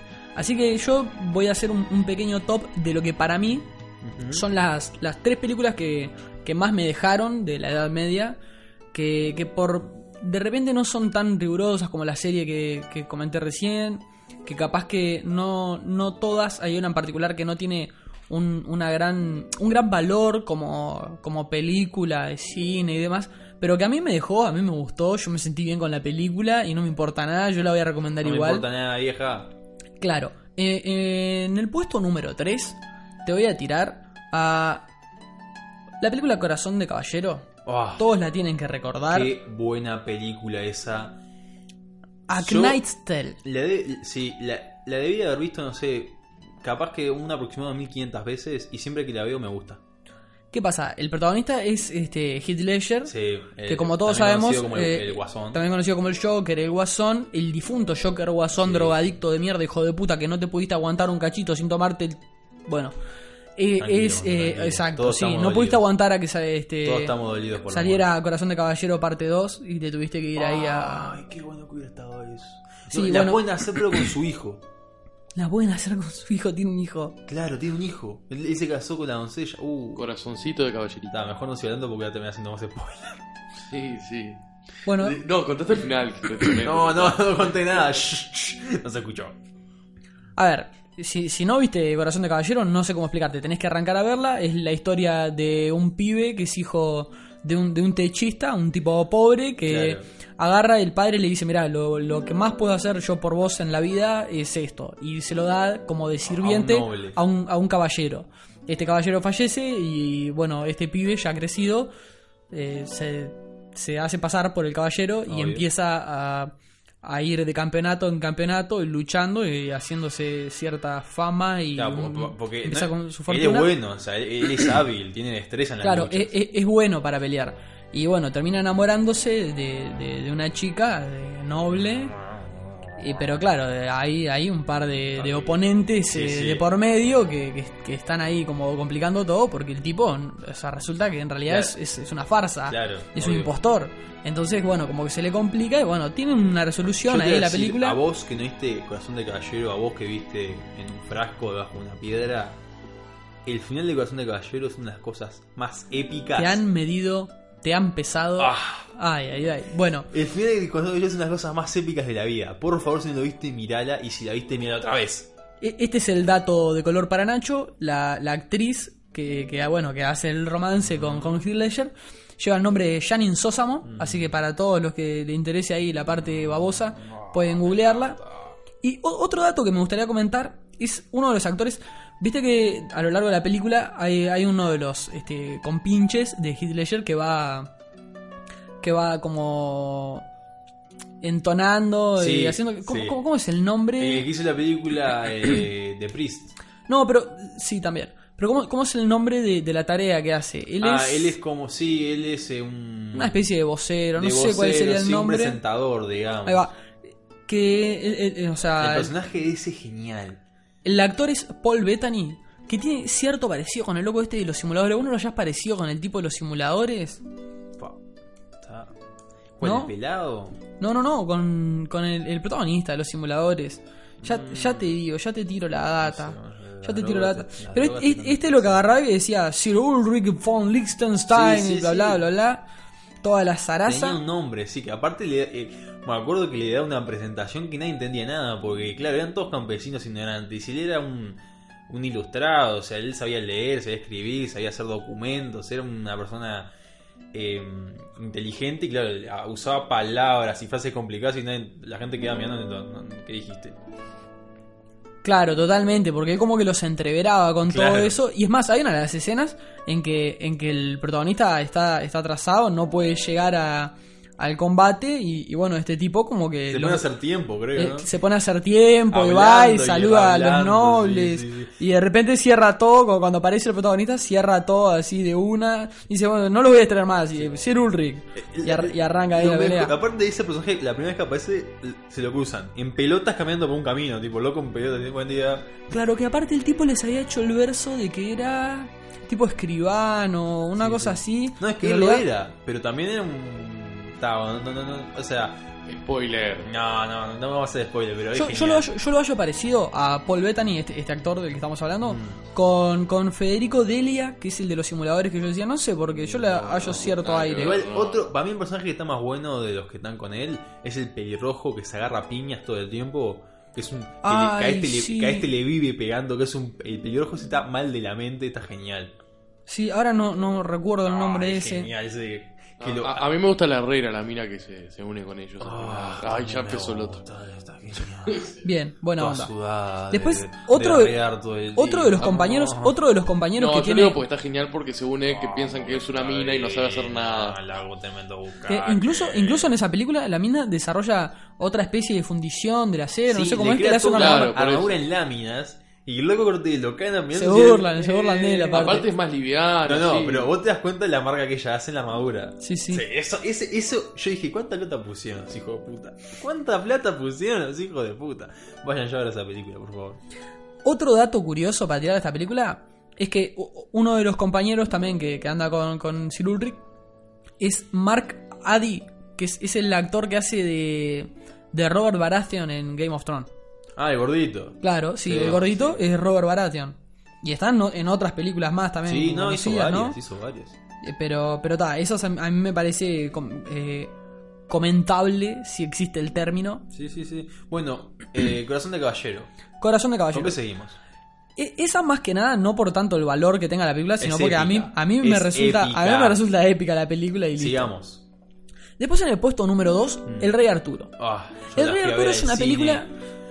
Tuviste la suerte, yo no. Ah, El Rey Arturo la para mí es una película muy emblemática y muy épica. Qué buena que está. Es lo que como- yo, yo cuando vi esa película dije, claro, porque, a ver, él, eh, Arturo en un momento llega a un, a un pueblo en el que rescata a una, a una salvaje, digamos. Una, Seguro que es protagonizada por Keira Knightley. Ah, sí, a una salvaje. Knightley, mirá como. Y, y él la rescata de una de una celda ahí, toda un asco. Y yo pensaba, a ver, si hubiera sido una vieja fea, la rescatás y la dejabas ahí. Él, yo también si la veo, sabes que la rescato de un pozo de caca, igual no me importa nada, me tiro de cabeza. Pero si yo veo que una gorda fea, capaz que no, que quédate ahí. ¿Viste cómo, cómo estamos con los prejuicios, no? De Sí. parte de hijos de Julio Podcast. El prejuicio prejuicios. siempre. Tenemos que hacer así unos jingles, sí, para Sí, ir sí. Pero Nah, a ver, ¿cómo te explico? A vos que vas este, caminando por 18 de julio rumbo a la galería a ¿Nunca comprarte un par de championes, digo, ¿no viste el Rey Arturo? ¿Cómo te puedo explicar? Bueno. Es básicamente, la, la película se llama La historia que inspiró la leyenda. Sí, sí. El tipo tiene que dar Vamos vuelta a toda bien. la torta. Arturo y un grupo de, de amigos, ellos vienen de un pueblo bárbaro que, que tiene como que la fama de, de haber sido grandes guerreros. Ese, ese pueblo es derrotado por Roma, pero como eran guerreros tan buenos, Roma los, eh, los suma a sus líneas. Ellos, Pero es tipo una especie de contrato que tienen. claro, sí, sí. Dicen, bueno, vos de acá a tantos años A- tenés que prestarme un ve- a 20 servicio. años luchas con nosotros, cuando termines sos un ciudadano de Roma, puedes andar por todo el imperio y hacer lo que se te pinte, es un ciudadano más. Bueno, Arturo se va de, de niño, de joven, junto a todos sus amigos de aldea, se va, bueno, a alistarse en el ejército de, de Roma. Te lo muestran ya eh, grandes, cuando su mandato está por expirar, con los amigos del que sobrevivieron, que son un grupo bastante eh, eh, interesante de amigos. peculiar. peculiar, peculiar. está bueno. El gordo que tiene como 200 hijos, ese la rompe. Y el Aparte, gordo es, es un lascivo ese loco. Es un lascivo. Pueblo por donde va, pueblo por donde el tipo va derrochando y donde no lujuria. nada. Y tiene, y hay uno que está Arturo y está. eh, hay una, el amigo Arturo, no me acuerdo cuál es el nombre, también tiene un nombre histórico, que es el que descansa el gordo todo el tiempo. Que le dice, Lancelot. Lancelot dice, ¿vos estás seguro que ese hijo es hijo tuyo? Y le hace guiñada. Y el tipo, es mío, sí, mira la mujer así. Lo pelea todo el tiempo, está genial. Eh, bueno, ese grupo de amigos que tiene Lancelot, los que lograron, que tiene Arturo, que lograron sobrevivir hasta ahí, porque te dan a entender que ellos eran muchos más, pero murieron en- a lo largo de los años. Claro, sí, esa parte se da por descontada porque la película arranca presentándote eso como contexto. Sí, sí, Después sí. recién arranca. Claro, después te dice, bueno, más o menos la película es, está Arturo con sus amigos y su contrato está por expirar. Pero llega y le dice, bueno, ustedes tienen que hacer una misión más y después quedan libres. ¿La misión cuál es? Es escoltar a un noble que está del otro lado de la muralla de Adriano. Para los que no sepan, la muralla de Adriano es una muralla que divide eh, Inglaterra de Escocia, si no recuerdo más. O sea, digamos, la parte eh, romana de, de Gran Bretaña de la parte salvaje, la parte celta, la parte en la que los romanos no habían podido someter. La muralla de Adriano divide esos territorios. Le dicen, bueno, vos tenés que ir a la muralla de Adriano, traer un noble y, y- y, o sea, lo vas a buscarlo otra vez y ya estás, sos libre. Bueno, obviamente, cuando entra en territorio enemigo, la cosa se va complicando, manteniendo un montón de, de problemas, de enfrentamiento. Y Gonza, ¿querés seguir un poco?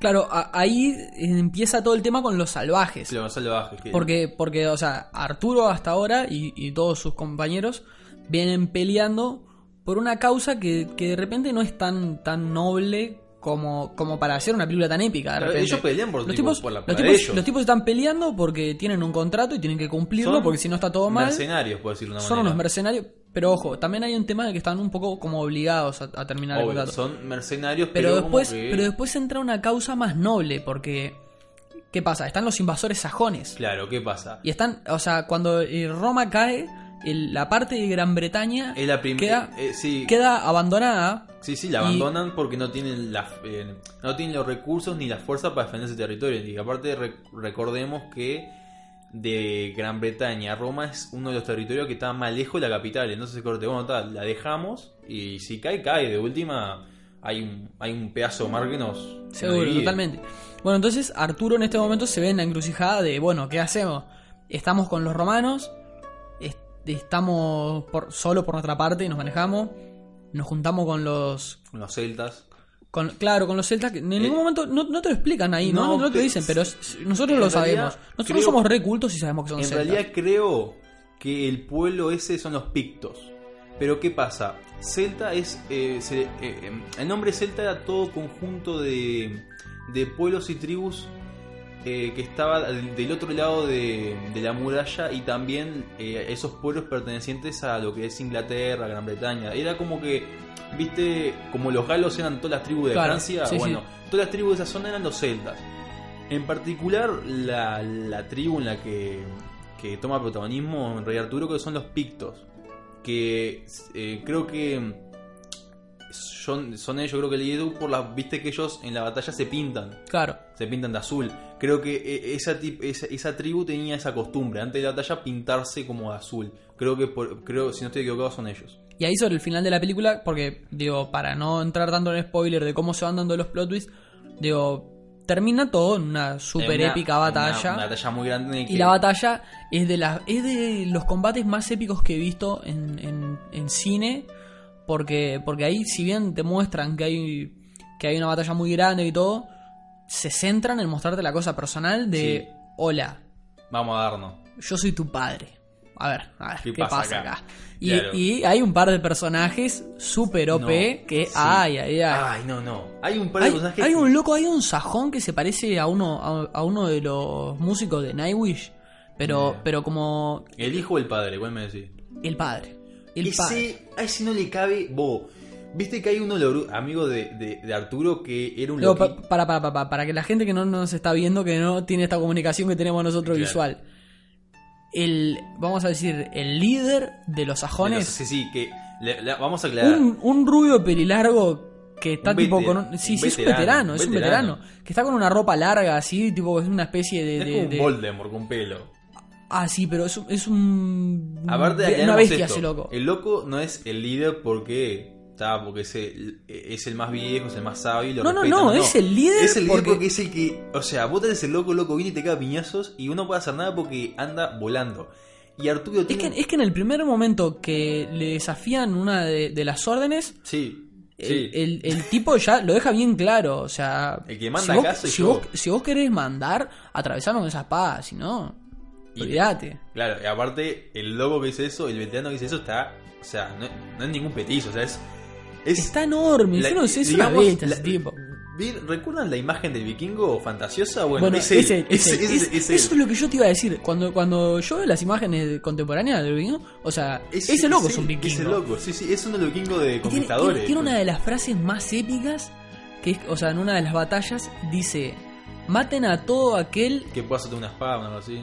Que, claro, que puede ser una espada o que podría llegar a sostener Sí, una sí, espada. ya marchando. A, a todo, pero niño, herido, viejo, Todo. joven, lo que haya. Lo que haya. Y el tipo agarre, y, o sea, es como la idea de que si no los matas hoy, el día de mañana pueden levantarse a pelear contra vos. Maten a todos. Sí, sí, es eh, es eh, o muy sea, épico. Es lo que lo que está bueno de ese personaje es que si vos lo, lo ves un poco te das cuenta que el loco a su a su a su raza, a su raza no, a su Sí, a su pueblo. a su pueblo lo tiene re en cuenta, corte, está su pueblo. Todo lo demás no es- importa es, nada. Es totalmente prescindible, o Sí, sea, sí, sí, absolutamente.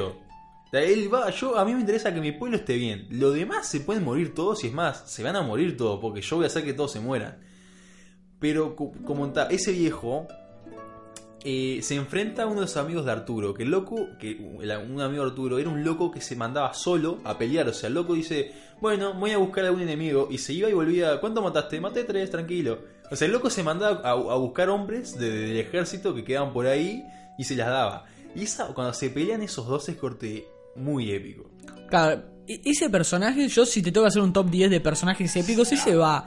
No, no, aparte hay una parte en la que están en una taberna todos en pedo y hay uno que están tirando cuchillos.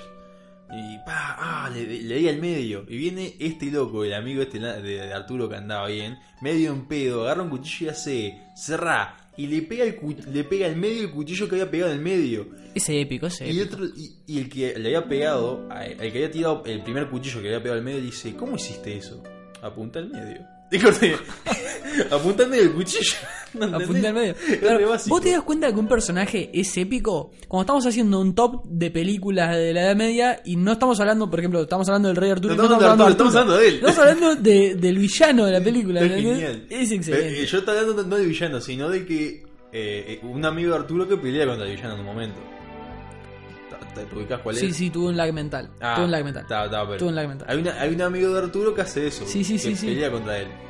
Está, está, pero se me eh, cruzaron Sí, los cables sí. ahí, se me colgó eh, la. tam- o sea, son, do- son dos personajes muy épicos que en un momento se enfrentan. Sí, sí, sí, sí, sí, capto. Ahora sí, nos vamos con la película más épica de, de toda la Edad Media. Se, se escucha Está- la botella. se- sí, se escucha la botella de Nacho ahí. Yo estoy diciendo épica y se escucha una botella de fondo. ¿Cuál es la película más épica que, que conjuga todo lo que la Edad Media fue? Yo sé qué vas a decir, y si es una cosa, estoy de acuerdo y decilo, por favor. ¡Freedom! Después de esa película, pregúntame qué país amo. ¿Qué país amás? A Escocia. Porque ¿de qué película estamos hablando? De corazón valiente. Braveheart. Braveheart. La puta Sí, sí, es Mel Gibson, es Braveheart, es Corazón Valiente, escoceses, es la Edad Media. con faldas. Son, son tartanes No, y no, no. ir a pelear y antes de pelear levantarse la falda y mostrar el Sí, ojete las se debe. y el culo porque no me cabe, no me cabe la falda, papá. Es genial. A ver, eh, Corazón Valiente es una película que está basada en hechos históricos. Mel Gibson interpreta a, William, William Wallace, Wallace. que es, es un personaje histórico de, de Gran Bretaña y que supuestamente es, es uno de los Es grandes caudillos. Es el Artigas de Escocia. Vamos Claro, a decirlo. es el Artigas, pero es el Artigas Es en el, serio. Es el Artigas de Escocia, es San Martín de Escocia, es el Goku. Es el, eh, es el de- Artigas de no inventado de Escocia. Ah, obvio. es el- o sea, Es, es- es el eh, Artigas que existió en Escocia, es- ¿entendés? que él- existió de él, verdad. existió y tuvo, o sea, y, tuvo éxito, o sea, el loco logró su objetivo. No lo logró en vida, pero lo logró, o sea... a- a ¿Qué ver, pasa? No, el, el- lo que el tipo logra va más allá de concretar el objetivo, sino más bien de lograr organizar y, y Pero, como que motivar a todos los pueblos ¿me escoceses en una revuelta me, contra ¿Me Inglaterra. permitís hacer una introducción al tema para que vos te detalles en la película? ¿Cómo que no? Bueno, la película, por más que está basada en William Wallace, la historia de Escocia, no es 100% verídica. Hay cosas que la película toma como, eh, o sea, hay elementos ficticios. La película para hacerla más interesante, obviamente, es una película, busca ganancias. Entonces tiene muchas cosas ficticias, muchas cosas fantasiosas, pero también tiene bastante rigurosidad histórica. En la película William Wallace lo muestran como un campesino, digamos, un escocés más. En la realidad William Wallace fue un noble, no era un simple campesino. Pero aún así, la película es muy épica porque, aunque dejando de lado el dato de que William Wallace era un campesino, vos entendés lo que él quiere, entendés lo que él dice, o sea, esta es mi tierra, esta es mi gente y no, no hay razón por la que nosotros debamos de ser sometidos por otros, o sea, es nuestra gente, es nuestra tierra, ¿por qué debemos arrodillarnos ante los ingleses? ¿Cuál es la razón? ¿Por qué no podemos ser libres? Entonces, él empieza todo un eh, toda una revuelta por una por bueno por un amor que, que, que- que- que Sí, es- en realidad trasciende de ahí. Para- Claro, ah, vos, vos- lo estás yendo al punto, la razón eh, a la gota que desborda el vaso. Claro. Pero a lo largo de la película te van mostrando diferentes injusticias que se llevan a cabo, Obvio. se llevan a cabo por parte de Inglaterra hacia Escocia. Te van mostrando una, una otra, claro, e- es- otra, Inglaterra hasta que llega un punto. basurea a los escoceses son Sí. clase de son ciudadanos de segunda clase por de- decirlo de una manera segunda o tercera Claro, clase hasta que llega un punto que la gota que desborda el vaso es, no papá, con esta no te metes, acá se pica todo, vos no te das cuenta que yo soy Mel Gibson interpretando a William Wallace Gibson, y loco, acá se respeta la libertad. ¿Y viste eso que tenemos nosotros el lema, ¿no? este, bordado en una banderita libertad o muerte? Ellos- No, ellos- no, no. nosotros nosotros Lo lo, vemos y no no representa nada comparado con lo que es Claro. William Wallace. Es no no es que el loco los El loco es tan épico. los huevos que tenía Es tan épico William Wallace, sí, de, de Avestruz. Es tan épico William. Wallace que cuando vos arrancás una partida de Age of Empires 2, Ah, yo quiero eh, eh, pero Yo juego con la el escocesa. tutorial es, es recibir a William Wallace. sí sí sí Vos no interpretás a William Wallace. no, no, no podés. Vos tenés que preparar tu pueblo para que William Wallace llegue a tu pueblo. Porque es William Wallace, Es entonces es el caudillo. no hay los humano que sea capaz de recibir a William Wallace, de que sea capaz de ser William Wallace No, no. William Wallace es él vos tenés- si tenés suerte te ¿Hay, hay algún juego en que interpretes a William Wallace? No, creo, ¿no? No existe. No ¿Sabes debe por haber, qué? ¿no? Porque Lo vamos a googlear Las veces que lo intentaron, la gente no podía soportarse a William Wallace, tipo, le explotaba la mano. Es que, es que es muy difícil porque el tipo está muy zarpado. Es más, Es- es muy si, si vas, si vas al final de la película, Pa. yo. Digo, ¿es spoiler? ¿El Eh, final de la película es spoiler? Yo- déjame, déjame a mí, por favor, déjame a mí. Vos sabés, para, No, yo no te quiero contar, malo, yo no, te quiero no. contar mi historia. ¿Quién, quién no pudo haber visto el final de Corazón Valiente? La puta ¿Quién, madre? quién ve el final de Corazón Valiente y no, se le llora. inflama el pecho y llora como un yo, hombre? yo cuando veo el, el final de Corazón Valiente me dan ganas de agarrar una bandera escocesa, arran- arrancar corriendo a la embajada de Inglaterra y agarrarme a piñazo. Vos sabés, mira, te voy a contar una pequeña anécdota que tuve con esta película. Mm. Yo la vi más o menos cuando tenía, ponerle unos 11 años, Sí, 10, 11 años, Igual. eh, en el cable. No sé si en el cable televisión abierta. Estamos, ya estamos hablando de. Yo la vi, yo la vi creo que en el, en el cable, ¿no? Esos años tenía cable, porque sí, miraba, miraba, miraba Dragon Ball Z y ese tipo de cosas, tenía cable. Puede Damián ser. señala la pantalla como un Sí, idiota. no, el Elder Scrolls no sos William Wallace. Elder Scrolls es una saga, Damián. No Elder Scrolls, el, el el Skyrim, Skyrim. el Skyrim, por ejemplo, es el Elder Scroll 5, ¿no? y 4 o nun- 5. Sí, el 5. Nunca jugás con en Wallace en el Skyrim. Se parece a, a Wallace porque tiene la cara pintada azul y una espada de 2 metros, pero no es William Wallace. Bueno, continúo. Mi historia. Yo vi, vi, sí, por favor, Damián, por favor. Yo qui- qui- quiso aportar al programa, vos te das cuenta Sí, que sí. quiso aportar, pero señala ahí a un Yo loco luego de que me muestre un juego que, que señala dice a Mel Gibson con fue- en la película. Así, mira, mira, no, mira, ese póster de película. A ver. Insisto, yo tenía más o menos 10, 11 años, vi la película, salí al patio, Y estaba, estaba mi vieja colgando la ropa en el patio, y yo le empecé a decir, no, porque bla bla bla bla porque bla bla bla, bla, y al tipo, bla bla bla, bla, y vos lo ves que el tipo jadea al final, y bla bla bla, bla, bla. Y cuando jadea, vos escuchás que dice, dad, dad. Le dicen, déjenlo hablar, déjenlo hablar, y como que le aflojan un poco. Todos tienen que tener en mente Ah, la situación, sí, sí, sí. el tipo tirante, las sogas ahí, Las la tortura ahí Ah. presente, el tipo sufriendo, el pueblo observando, y tipo, dad, dad. Cuando lo dejan hablar ahí, que aflojan un poco, vos decís, Esto es épico. porque le están- al tipo le están diciendo, pedí piedad, Pie- y te piedad. Y vos decís, dad, va, va a pedir piedad. Sí, sí, obvio. Y cuando le aflojan un poco, ¡Libertad! Ah. Es muy épico, boludo, se te se te inflama el pecho. pecho y decís, "Aguante se te inflama el pecho, vos decís William Wallace, vos decís Wallace". Tartán, No, no, vos decís la- voy a y- vivir entre las No, colinas. y el momento en el que él. Porque él durante toda, tor- durante toda tortura sostiene el pañuelo. Sostiene el pañuelo a su amada. Y cuando lo suelta, y pañuelo cae al suelo, y entre la multitud, ¿quién aparece? Ah, es muy épico. aparece ella. Y vos ves que él, en el último segundo antes que la espada corte su cuello, la ve y sonríe y es corte. Ese es el momento en el que vos tenés que ponerte en- en posición fetal y empezar a llorar. Sí, una sí. bandera Escocia. A- a- acostate, tratá de no llorar, llorá Y como llorá, un bebé. llorá. Llorá como un bebé. La película es muy épica, no solamente porque. eh, o sea, vamos a hablar de la película, no de la revolución histórica. El loco empieza siendo un campesino y termina siendo, tipo, el líder de la propia rebelión. Y. O sea, es muy épica porque el loco. No le importa nada, No. ¿entendés? El tipo está en, en un aparato de estos de tortura, lo están torturando frente a todos, está horrible. sufriendo a, a niveles incalculables Recuerden que en un momento le abren y es- el estómago y le sacan los intestinos para afuera. y es, flaco, una palabra, una palabra flaco y se termina esto. termina todo. Una palabra y se termina. Y el tipo, no voy a decir esa palabra. No. No voy a decir esa palabra porque esa palabra no es lo que yo quiero para mi pueblo. Yo quiero no, libertad. no, no. Yo quiero. Y hasta que cuando ya no hay más vuelta atrás, Ah. el tipo dice, no te voy a decir esa palabra. Yo lo que quiero es libertad. Libertad. Se termina todo la, ahí. La, la cara, no, sola- no la- no solamente la cara de quienes lo torturan, sino de los quienes están alrededor y de los amigos que lo ven. Es corte.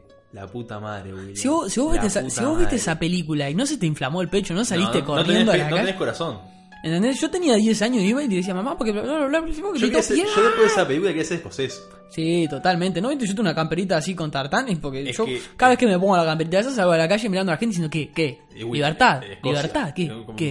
Una bandera de Escocia. Sí, Y, totalmente. y- y lo importante es que Lo importante es que... cuando él muere, eh, te, te cuentan que a él lo, lo desmiembran y mandan las partes de su cuerpo a los distintos puntos cardenales de Escocia, esperando con eso asustar a los nobles escoceses. ¿Qué vas a asustar, Pero contame, papá? ¿qué pasa con eso, Gonzalo? Revuelta, papá, de vuelta. Eso lo que genera escoceses. es una revuelta en Escocia. Él logra unir a todas las tribus, a todos los clanes, a todos los pueblos de Escocia en un solo ejército, en un solo montón de soldados, en un solo puño de libertad escocesa, que se enfrentan a los ingleses en inferioridad numérica y luchando, luchan como poetas guerreros y al final de la batalla derrotando a los ingleses. ¿Qué obtienen, Gonzalo? ¡Libertad! La puta madre. Eso. Spoiler. ¡Ah! ¡Sí! ¡Ganó William! ¡Ganaron los escoceses, carajo! No me importa nada.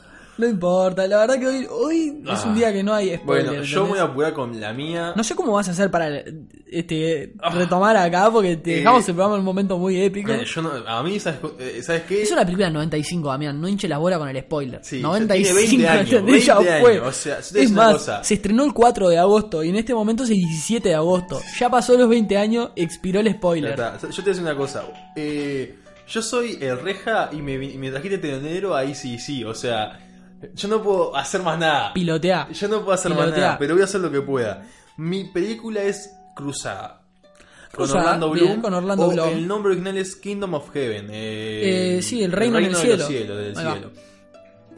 Que la película está muy buena porque nos da una idea de cómo fueron las cruzadas. Para que no, quienes no lo sepan, las cruzadas transcurrieron durante la Edad Media. Eh, sí, cuando vos te comprabas un, un refresco No. y te venía con unas Una papitas. Pepsi, no, eh, no, ahí va. sabes que no, no Vos te comprabas el refresco y te daban las papitas, te no, comprabas porque papitas, te en la daban el refresco. No habían Pepsi ni Ah, Pepsi. perdón, No, perdón. había. Solo quise aportar, perdón. Sí, horrible. Bueno, eh, las cruzadas transcurrieron en la Edad Media alrededor de unos. Fue un siglo, más o menos, un poco más un siglo, en el que transcurrieron unas 13 cruzadas. Que las cruzadas eran.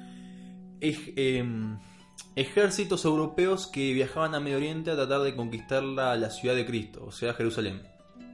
A reconquistar A, Jerusalén. a reconquistar Jerusalén, obviamente. ¿Por qué? Porque un, un buen día a un papa se le ocurrió decir, bueno, eh, en Jerusalén fue donde murió nuestro Señor Cristo y esa tierra le pertenece a los cristianos, olvidando que esa tierra también era un lugar sagrado para los judíos y para los musulmanes, porque ahí era la tierra prometida de los judíos y donde eh, Mohammed había ascendido al cielo. Pero claro, Y ahí la guerra que hay como hasta ahora. Sí, sí, un Pero- conflicto que claro, va a pero, perdurar. claro, ¿por, qué, por, por qué tener en cuenta a los judíos y a los musulmanes si nosotros somos cristianos? Vamos y el que no le guste, que se la damos. Chao. Bueno, así empezaron las cruzadas. Eh, Europa que enviaba ejércitos a, a Medio Oriente tratando de conquistar la ciudad. Obviamente nunca se logró eso. Simplemente las cruzadas lo, lo- lo que fueron una razón para mandar gente a la guerra.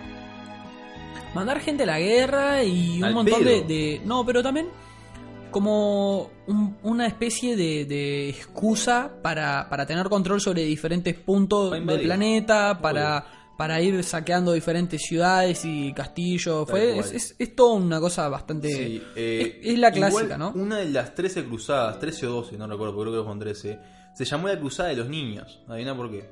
No, no, no, no, no, no. Ay, hoy, hoy No, que no, el no, día de no, no, no, ¿Por qué no, no contás no, una no. película de terror donde mueran todos los niños? Y bueno. No, eh, no, no me sí, jodas. La cruzada de La los cruzada de los niños. Sí.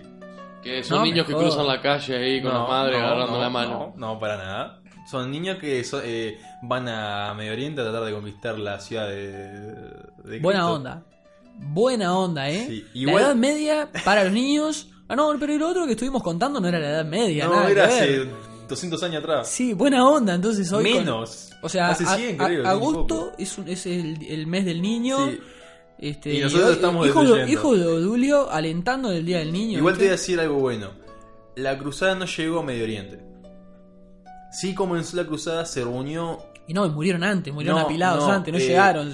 La cruzada, digamos, eh, eh, logró, logró, Estás hablando de la reunir- cruzada de los niños. logró reunir varios miles de niños que comenzaron su peregrinación, su viaje hacia Medio Increíble lo que estás Oriente, diciendo. pero eh, fueron detenidos antes. Entonces, o sea, fue- Detenidos por Por sus madres. las autoridades creo que lo tuvieron. Porque claro, cuando, digamos, yo creo que cuando más o menos la gente se dio cuenta de lo que está sucediendo, dijeron, vos, capaz que esto no está bien, Ahí y la detuvieron, no llegaron. Hace 200 años Pará, sí pará, pasó ¿para qué? y, a- y antes no. O sea, está bien. Ahora evo- hemos evolucionado. Claro, ¿sabes? pero ¿para qué vas a, a mandar 25.000 niños a pelear a Jerusalén si los podés usar para trabajar la tierra acá? Ah, obvio. en realidad creo que no es que lo mandaran, medio como que ellos eh, se escaparon. No, no tengo muy pulido el tema, a veces que sí, medio como que se les. Ahí va, se- se sí, yo me fueron imagino- yo me imagino se cuando- fueron con un sacerdote, un cura que decía que, que, que iba a comandar a los niños para liberar a Jerusalén. Los guachos fueron atrás de él, el loco lo- logró juntar varios, un grupo importante. Era pedófilo. Y seguramente. Eh, pero la cruzada, por suerte, no llegaron a llegar a Jerusalén porque te puedes imaginar lo que hubiera sido eso. Che, Juancito, ¿y vos qué querés ser de grande? Yo quiero ser un cruzado templario e ir a conquistar Jerusalén. Sí, la cruzada de los niños. Pueden google- googlearlo y. Yo siempre quise ser eso de pibe, ¿vos sabés? Sí, obvio. Yo de pibe quería ser un niño cruzado e ir a, a pelear por Y Jerusalén. sos un Sos un poquito cruzado, cruzado, sí, sí. sos medio tra Bueno. travesaño. Le- Bien, bien. Bueno, la, la, Gracias, Damián. la historia transcurre durante mil- el 1184, durante la Segunda Cruzada, que también se llamó eh, Sitio de Jerusalén. Que sí, que para, Había que- un sitio en Jerusalén. para o sea, quienes, sitiaron para Jerusalén. quienes vieron la película, eh, a Jer- Jerusalén es sitiada por los ejércitos de Saladino. Bueno, Ah, pasa que ese loco estaba salado. Sí, Saladino estaba heavy. Bueno, la, el protagonista que es eh, Balain, que es Balan, Balain creo que se pronuncia, que es, bueno, eh, Orlando Bloom. Orlando Blom. Sí, Que, eh, la clásica que le dicen, anda hasta donde los hombres hablen latín claro. y seguí hasta donde hablen otra, Otra lengua. cosa, Ahí va, claro. otra cosa. Bueno, él es un herrero que él como que no puede superar eh, la muerte de su esposa. La, la mujer se suicida porque pierde al hijo. Pierde al hijo y se suicida la mujer por la, por la angustia. Entonces él como que queda claro, pierde al hijo, pierde a la mujer, queda como que bastante bajoneado. Y en una, él está en su, en su hogar haciendo su trabajo de herrero y aparece un sacerdote con una cruz en la mano. La cruz de la mano era de, del era de su mujer. Claro. ¿Y qué pasa? En la Edad Media era costumbre cortarle la cabeza a, a las personas que cometían suicidio. Entonces aparece, aparece el sacerdote y le empieza como que a dar a entender lo que había pasado. Y Orlando de Bloom dice, para le Bueno. cortaste la cabeza al, al- al cuerpo de mi mujer. O sea, profanaste su cadáver y encima le robaste la cruz. O sea, le robaste algo que era de ella. Sí, totalmente. El loco eh, se enfurece y lo mata al sacerdote. Mientras pasa todo eso, un- le cae un noble. ah, antes de eso, le cae un noble a él. Y le dice: Bueno, mira, yo soy un noble, tengo tierras en Jerusalén, soy un cruzado y vos sos mi hijo. Claro, ahí está el tema ese de, de- del origen eh, medio secreto que tenía. Claro, y, él queda corto. ¿Y lo qué? Sí, mira, eh, yo soy un noble, vos sos mi hijo y te vengo a reconocer. Vengo, vine de Jerusalén para reconocerte a vos. Y claro, él como que le dice, no, no, no me interesa, yo tengo mi vida acá, no está, no está cagada. Cuando él comete ese, ese asesinato, se, se va con el padre a, de vuelta a Jerusalén en busca de perdón. Porque ¿qué pasaba? La iglesia y lo- el- eh, los curas, los sacerdotes decían que cualquier pecado que vos hayas cometido a lo largo de tu vida se perdonaba, o sea, era perdonado no, no por ellos, sino que Dios te perdonaba si vos ibas a luchar. Se, eh, se perdonaban los pecados por ir a luchar en las cruzadas. por a luchar en las cruzadas, por ir a luchar para tomar la, el- la ciudad el- eh, de, de Cristo, la, ciudad de los cristianos. Entonces, eso, eso realmente se creía, y la gente que cometía delitos y, y faltas a la ley se alistaba en las cruzadas para limpiar su. Digamos, Claro, limpiar su esto, nombre. de- y dejemos, limpiar bien su en claro, dejamos bien en claro que la iglesia nunca ha tratado de manipular a través de ningún No, tipo de estrategia deshonesta este, a, a la gente este, común y cotidiana No, que, no. que recurre a la iglesia para tratar de En busca aliviar de sus... ayuda y dolor. Sí.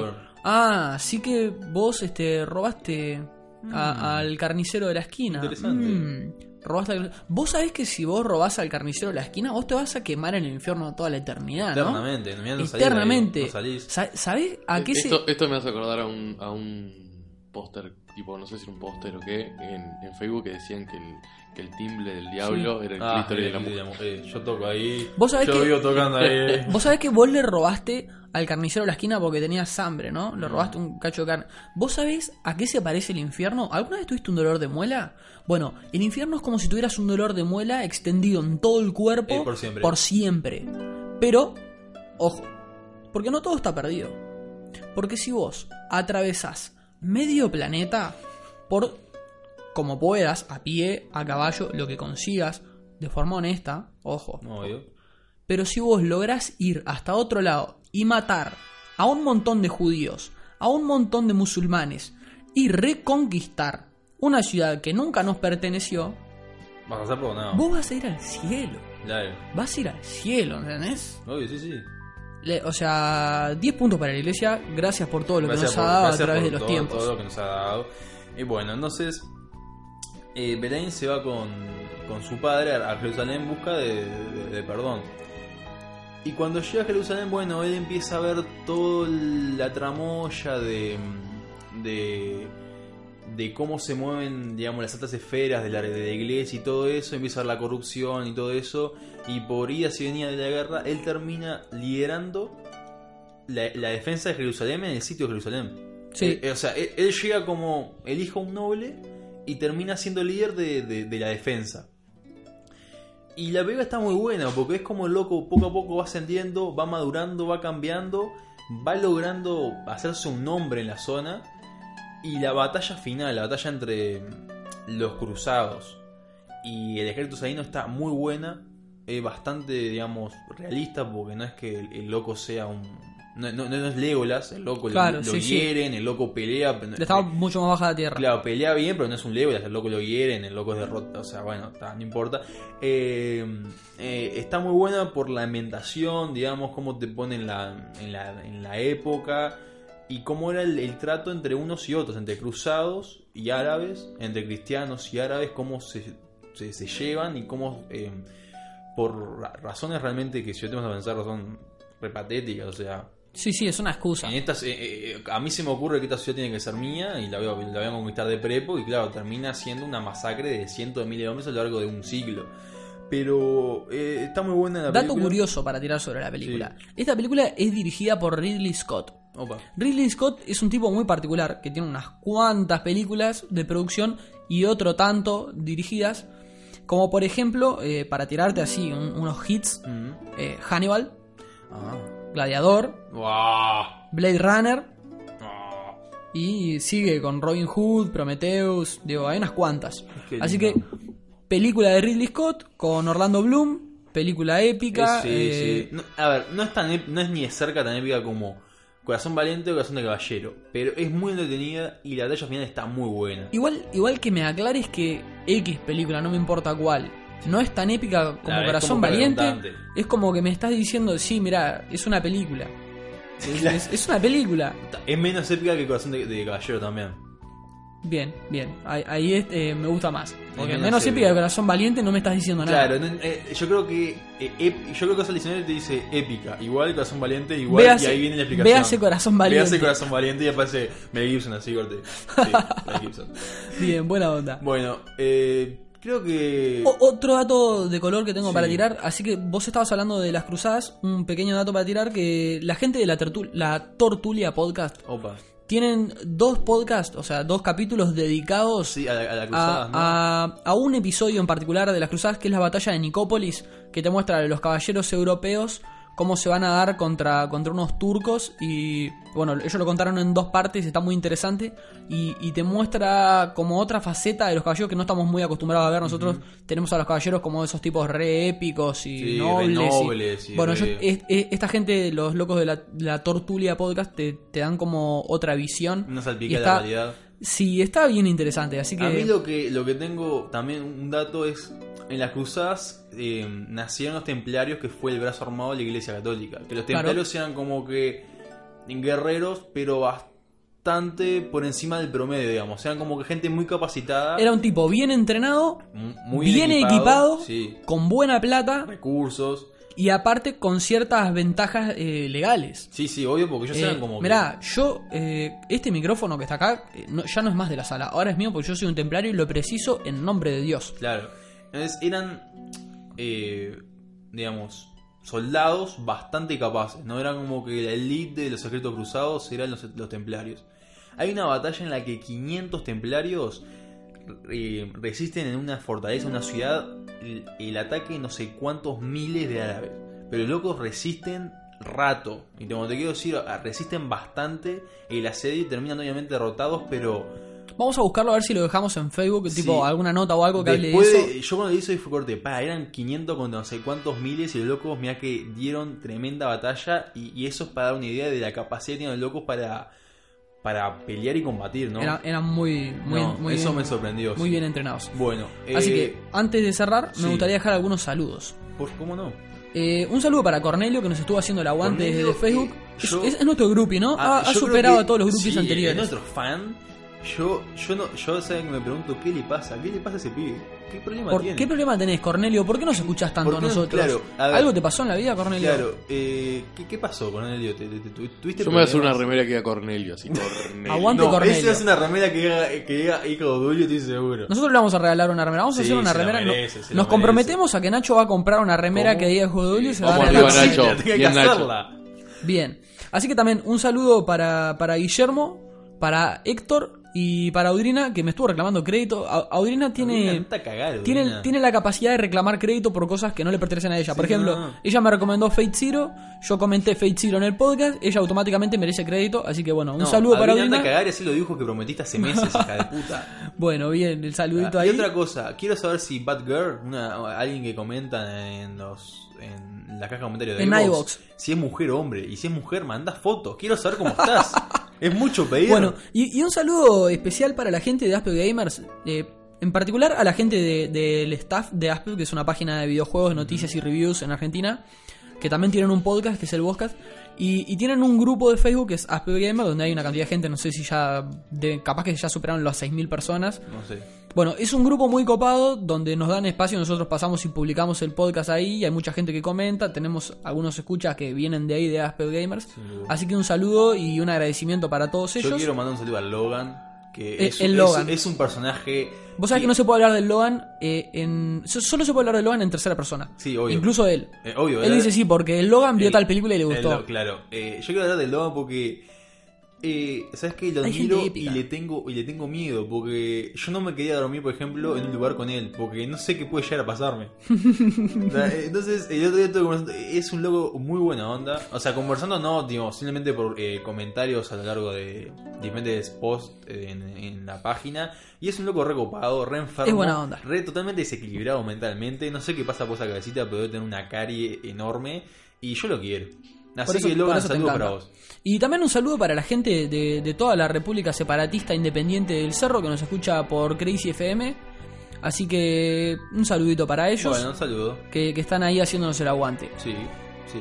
No tenemos más nada por hoy, ¿verdad? Eh, yo creo que no. ¿No? no. Hasta acá Encontré llegó. otra eh, actriz porno peligrosa que me gusta. bien, buena onda. Eso, eso será para el próximo Ah, top de porno. Tengo otra cosa para decir. Ya, ya termino, ya termino, ya termino.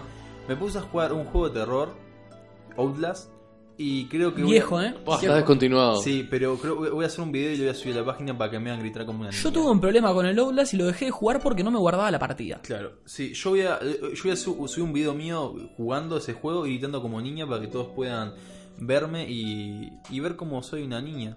¿Está? Y bueno, este, básicamente esto ha sido lo de hoy. Creo que esto, este es uno de los programas más largos que hemos hecho.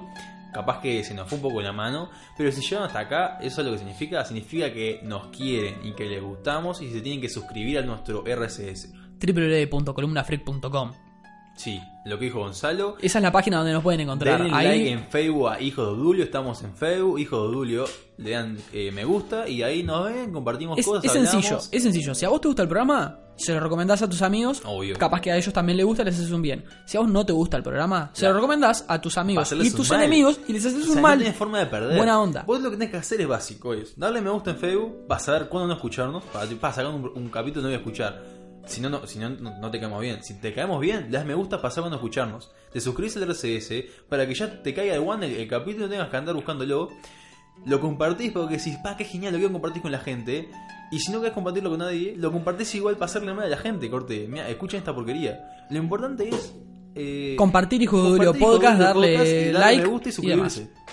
Bueno, nos reencontraremos entonces la semana que viene con Sí. otra emisión, Sí, otro capítulo cansado, de. Hijos de Odulio. Y bueno, hasta acá el capítulo número 6, Estoy especial de la Edad Media, parte la 1. cara, Me quiero ir a la Chao, chao. Chau, chau, gracias por estar del otro lado. Chao. a tu culo.